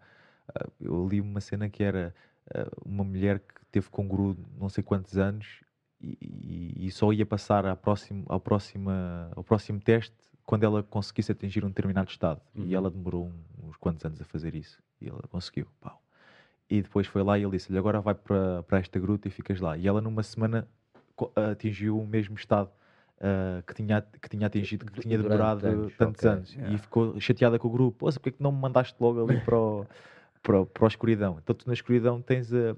Lá está, eu nunca experimentei, mas é uma coisa que eu gostava mesmo muito de fazer. Só que é sempre difícil uh, decidir qual é que é o momento certo para fazer fazer uma, coisa, dessas. é, Yeah, é. yeah, yeah. É, Pá, agora mas- na quarentena. Oh, mudo- e- na minha- em minha casa deve ser Yeah. complicado. Pois como é que. Por exemplo, tinha que fazer na casa de banho, né? Não tenho, Yeah. não tenho, não tenho sanita no quarto, ia Yeah, ser yeah, estranho. yeah. Uh, mas Pois, tens mas há casas, condições para fazer isso e para há- comeres e há para... casas que fazem isso. Há, há, há, retir- há retiros que, te- que fazem isso aqui mesmo na Europa. Aquilo basicamente tu ficas num quarto com banheiro e, e, e casa, de, e casa de banho, lá, ficas tranquilo. E depois, em termos da comida, são eles que tratam disso e são duas portas. Ou seja, eles abrem, eles abrem a primeira porta, metem a comida, voltam a fechar e depois tu já podes abrir e não entra luz nenhuma. Yeah, E estás- E como é que para comeres é um filme também? Ah, yeah, tu vais ter que. É completo. Deve ser. Eu não faço ideia, mas deve ser E incrível. estás lá né? trancado. Não, podes sair quando quiseres. Isso é uma Isso, isso é que era bacana. lindo, estás Yeah, lá tipo, trancado, depois havia que- assim tipo uma cena qualquer eh, com o bacana e Não, ficavas lá o- para sempre. o, o, o gajo que- um dos gajos que eu li o, um dos gajos que eu li o, o relato foi que ele a certa altura ficava contente quando as coisas voltavam a ficar escuras outra vez Yeah, yeah. porque já não estava nada escuro estava Yeah. tipo tudo a brilhar e via cenas muito Yeah. amaradas Cons- Isso deve ser um filme. eu gosto dessas cenas eu, eu gosto muito dessa, dessa cena porquê? Porque não tem aquele não, não, não tens que drogar, basicamente estás a Yeah. drogar de uma forma natural. É tipo Yeah, yeah, como o Wim Hof, get, get high on sim, your sim. own supply, como ele diz, né? Então estás a usar coisas naturais para uh, ferramentas de, auto, de autoconhecimento, descobriste a ti próprio. E eu acho que isso é um. Mas eu acho que também é difícil tu, tu ires para lá completamente à toa, do tipo. Ontem estavas no Instagram a fazer o scroll e, E agora bora. sabes que Yeah. vais Não te preparaste Tu minimamente. tens que preparar, tu tens que ter ali tipo alguns mantras para dizer, tens que saber meditar minimamente, tens que conseguir abstrair-te, porque eu acho que os primeiros três dias, até aquilo ficar engraçado, deduzo eu, já me imaginei ne- nesse estado, eu acho que naqueles primeiros dois, dias, dois três dias, eu acho que ia haver muita, muitas ideias na minha cabeça Até porque de- não tens nada para fazer. não tens Yeah. nada para fazer. yeah. Quer Po- dizer, podes, tens? podes levar, podes levar um caderno, mas não, não vês o que é que estás a Yeah, escrever. tipo, Mas tens que, podes, podes aprender a escrever na escuridão. é. Podes aprender, Sim. isso treina-se. Ou seja, tu até podes levar, al- desde que não haja luz, o objeto não, tenha luz, não tenha luz, tu podes levar um Podes levar um gravador. Yeah, gravador, desde que não tenha aquela luz stand-by. yeah, yeah, yeah. Olha, mas um gravador era fixe. E, Ias gravando fazeres, aquilo que está a yeah, um acontecer, diário porque muitas coisas tu começas a tripar e, e- e vais-te esquecer de muitas Yeah. Coisas Claro, que é aconteceram. como sonhares, porque tu basicamente estás a sonhar acordado. acordado, Isso, yeah. né? Yeah. Há muitas coisas, há, mesmo a respiração, há quem. Olha, tu falaste isso há bocado, até que é quase. Tu achavas que estavas a passar por uma coisa, há bocado no início disto Ah, estavas sim. a dizer que achavas estavas a dizer qualquer coisa e afinal estavas a sonhar. Estava só a sonhar porque eu tinha. Isso foi, foi quando eu fiz com uns amigos meus essa tal respiração holotrópica. Eu estava a respirar e comecei a sentir aqueles tremelicos todos e, e a chorar, não sei o quê. E, e às tantas eu disse: não vou parar. E depois estava a ter uma discussão com um amigo meu, mas acordei, não, não era discussão nenhuma, estava a chorar. Basicamente o que eles me disseram foi que eu me torci, Apagaste, me yeah. torci todo e, e que me peidei durante um minuto e depois acordei. Eles pensavam que eu ia morrer. Já, mas não morreste, não vai, morri, ainda não. bem. Estou tranquilo. Aí, Foi. Mas Yeah, isto tipo, só para verem eh, as, as tribos que um gajo às vezes tem de querer descobrir, eh, descobrir cenas, pá, sei lá, nem sei explicar de onde é que isto surge, mas eu acho que toda a gente, toda a gente, muita gente já ter visto, querer saber mais, meu, querer saber cenas, sei lá. bem, assim, Boa malta tem curiosidade de descobrir as coisas, mas nunca chega ao ponto de as tentar Yeah. pôr em prática. Yeah, e tu meu. metes as cenas em prática. descobrir sobre ti próprio é a cena mais, mais porreira que tu. yeah. Porque há. Eu acho que isso foi um bocado aquilo que acabou por nos unir até, né? Que é a cena da procura de tipo o que é que nós somos, o que é que é isto, o que é Yeah, que não é, o que e é que são aquelas perguntas tão e- clichês: o que é que eu sou, o que é que eu estou aqui a Yeah. fazer, o que é que é isto, porque é que nós estamos aqui, qual é que é. E são perguntas que já são feitas há tanto tempo e já aca- acabam por ser quase parvas, né? Tipo, Yeah. ah, mas é trabalhar. É, é, é, é o que lhes Ah, mas é pá, produzir alguma coisa. Ah, fazer alguma tá coisa, pá, tu és grande maluco e tal. Meu, mas depois são as mesmas pessoas que têm que tomar comprimidos para dormir, Yeah. são as mesmas yeah. pessoas que estão todas fritas da cabeça. Tomam com- compromissos para acordar, tomam compromissos para, É pá, para e, se sentirem e- bem. e- tu- e- eu é que sou o maluco, meu, eu, eu quero, eu quero ser o senhor de mim próprio e quero descobrir. O Imoff diz uma cena. O Imoff diz que ah, nós temos o consciente e o subconsciente, mas o subconsciente é para ser desbravado. Durante a nossa vida, nós vamos desbravando o nosso subconsciente e subconsciente. torná-lo consciente.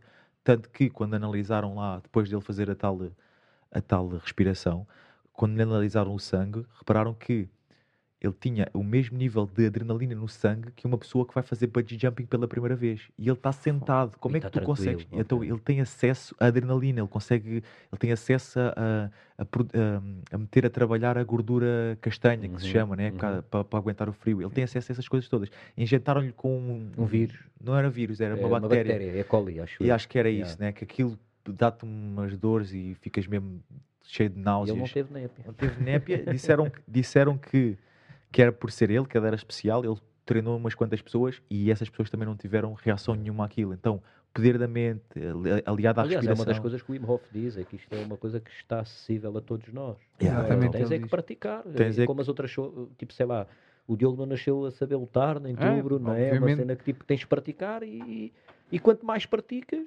eh, mais resultados é que retiras é- da tua prática. São é? práticas que te ensinam coisas sobre ti mesmo. E Exatamente. percebes como é que o teu corpo funciona. na- É top. Isso é. Sinto- pá, Sinto- que mal. que já saí daqui com alguns desafios para fazer. Não, isto, Ah, até, isto até é uma aqui. cena, eh, agora falando muito a sério, que eu até acho que deveria ser explorado até de alguma maneira nas escolas, não é? Porque eh, deveria ser fundamental nós tentarmos saber eh, mais sobre nós próprios antes de querermos Yeah, mudar o ensinou mundo, isto na mudar, escola, mudar o que quer que seja. Ah, tipo, foi- pá, há tanta primeiro, coisa não é? que a escola, em termos de ensino, falha. Yeah, Ah, eu, eu, eu falo por mim, pá, eu era um puto bem complicado e ainda há bocado falámos disso, ter bué problemas de nervos e tudo, mas eu sempre tinha a noção que tinha algumas aptidões. A questão é que as minhas aptidões são as mesmas que na escola te obrigam a não ter essas aptidões. Uhum. Eu era um puto com uma energia acima da média, ah, pá, com uma aptidão para o desporto acima da média também, seja que desporto fosse, mas lá está, não eram, essas, não eram esses requisitos que eles queriam na escola, pelo contrário, eles queriam exatamente o oposto, tu sejas um gajo calmo, que só estás sentado aqui, A receber que eu sou, eu sou um gajo que tem imensas dificuldades em, em- de concentrar, mas no entanto, quando eu estou a fazer uma prática desportiva intensa, eu, estou, eu não, consigo, não penso em mais nada, só penso naquilo.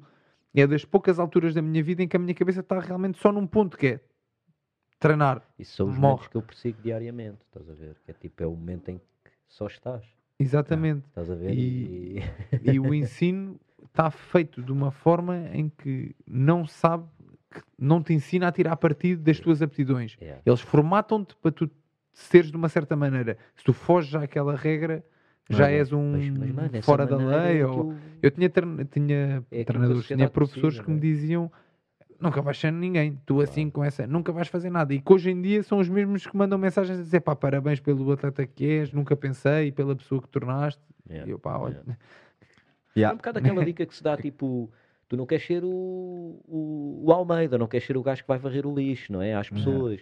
E até, por acaso é engraçado, a Cláudia eh, até farta-se dizer isso a- aos nossos filhos, que é tipo, é uma profissão tão digna e tão necessária como as outras. mano. Estás a ver? Exatamente. Tipo, que, que cena é essa que tu já estás a ensinar à criança? Tipo, tu não queres ser o gajo que vai varrer o lixo. Yeah. Não, boy, É tipo, marado isso, é é. tão fundamental numa sociedade o gajo que varre o lixo como o médico. E eu mano, tenho porque- alguns amigos meus que, que trabalham também, eu também, eu também, câmara- em câmaras eh, municipais a trabalhar a apanhar o lixo. Eu e também, é uma eu profissão super Não, e, digna. é, e é uma profissão, não, não, não, não define a pessoa. Claro, só que lá mas está, são os- Mas as é que formatações. dia. Yeah, mas ali, Tu perguntas a qualquer pessoa. o que é que tu o fazes? que é que- não, a quem és tu? Ele Ah. vai-te responder, eu faço isto, Yeah, yeah, eu faço aquilo, Ah, eu sou isso aí- advogado, eu sou... Eu sou aquilo. Toda a gente faz isso, mano. É, é normal. E isso acontece, acontece com, com, com frequência às pessoas precisarem de rótulos e precisarem de caixas para, para não só eh, eh, se situarem, como para situar os outros perante a pessoa que Isso são. também estás a acaba por ser prático, né? Se nós Claro, também fôssemos claro. todos uns grandes. dá, Yeah, é? tem- temos que nos situar de alguma Mas forma, a- a mas, também é que- temos que chegar ao final do dia e, e desituar-nos outra vez. Pois, a ver tens que que é que o pessoal é isso, que é onde, as caixas onde tu estás a meter os outros e onde tu te metes a ti mesmo, muitas vezes, não, não, podem- é muitas vezes, é não são reais. Ponto. não são mesmo. Yeah. São criações da tua cabeça Mas, e de um tu não ponto te de podes fechar prático- nelas. do ponto de vista prático, nelas, exatamente, um ponto É bom, mas uh, antes de deitares convém deixares essas caixas de lado, senão. Olha, eu acho que é uma boa maneira de, de- de terminar isto. Digo Yeah, eu, que acho que já estamos aqui yeah, quase há duas horas. já é- Uh, já- A conversa está boa. Isto estava para mais dois dias de conversa aqui. Yeah. Fechávamos as luzes e, E ficávamos só a falar e fazíamos o. Imagina fazer uma cena assim, fazermos um podcast, tudo às Sete escuras, dias. sete dias. Tinhas os microfones a gravar, sete dias. Yeah. Ou então o às- menos fica aqui contigo sete dias. Depois, e depois o Mendes ficava uh, a fazer a edição. Yeah, yeah. Yeah. Às escuras, Não sei, quanto, não sei quantos dias a editar os melhores momentos. A teres, que- mamar com, com sete dias com de sete gravação. dias de gravação ali para. Era complicado. Pá, Olha, mas isso aí dava quase um reality show. Dava, dava. Podes crer. Queres Eu acho que- eu acho que-? Epá, eu não sei se nós temos hipótese a comparar aí com esses Não, reality que shows. não, Não, sei se o pessoal quer, quer ver escuro. Yeah, yeah, yeah. Mas ouvem as conversas, pá. Yeah, é- yeah. Ah, pá, mas também tem aquelas câmaras de infravermelhos. Eu, Olha, exatamente. Mas nós também só nos iam filmar assim, quietos, assim, à Não espera que o tempo passasse. Por acaso, no outro dia disseram-me que a TVI, eu não sei se isto é verdade, porque eu, inf- infelizmente ou felizmente, já não sei, mas eu já não vejo televisão, e, e- mas disseram-me que a TVI teve a dar 20 minutos consecutivos do Big Brother em direto, eh, os, os concorrentes a dormir. Ou seja, durante 20 minutos no ar, os bacanas a dormirem. e, portanto, Pá, então se calhar temos hipótese. Exatamente, Yeah, Já temos é hipótese. yeah. Temos, temos que. Olha, Essa é a ideia para patentear. Eh, É para alguma coisa que, que tenha ficado para dizer? Eh, uma coisa, eh, se alguém quiser ter aulas contigo de jiu-jitsu, onde é que pode ir? Com, como é que entra em contato contigo? Instagram é a forma mais As fácil. tuas redes sociais? Yeah. eh, Bruno Lima, ponto JJ. Bru- bruno.lima.jj, Falem comigo por ok. ali, é mais fácil. Também Nós- há mails e não sei o quê, mas Ok. olha, é Nós mais depois fácil vamos, assim. vamos partilhar também nas nossas redes o teu, o teu link para, para, para a tua bio, para o teu perfil. Diogo, alguma pergunta que tenha Tinha ficado? ainda bem de coisas para lhe perguntar, mas terá que ficar para outro episódio. Até fica fixe que é tipo, Yeah. sobre a tua viagem a Abu Dhabi, porque também foi um sítio onde eu já estive e curti bem daquilo. So, pá, temos tanta coisa Ou ainda. seja, que eu- quando ele for combater, É, e acho que também devia- agora depois disto faz todo o sentido nós treinarmos os dois, fazermos É, um treininho yeah, aí. claro que mostro- sim. Mostro-te um bocado do meu jiu-jitsu, tu mostras-me um bocado do teu kick Claro e do sim, teu claro Muay Thai. sim. Vai ser Boa, bacana. boa, boa, boa. combinado, Eu tá quero estar lá também, a levar umas Yeah. batatadas, porque já sei que só vou levar para não variar. Mas esquece aquela parte que eu disse que gostava de lá bordoadas da final. Eu, é. eu não gosto mesmo de levar bordoadas e respeito quem não gosta também, por isso quando Está bem. treinamos, treinamos mesmo bem. Então vá. Está tudo Tá dito. fechado, então putos, está feito. O segundo abraço. episódio do Fighter e o Careca com o Bruno, Bruno Lima. Eh, espero que o tenham ficado a conhecer um bocadinho melhor. Eh, nós adorámos estar aqui e um abraço. Até breve. Fiquem bem, meus putos.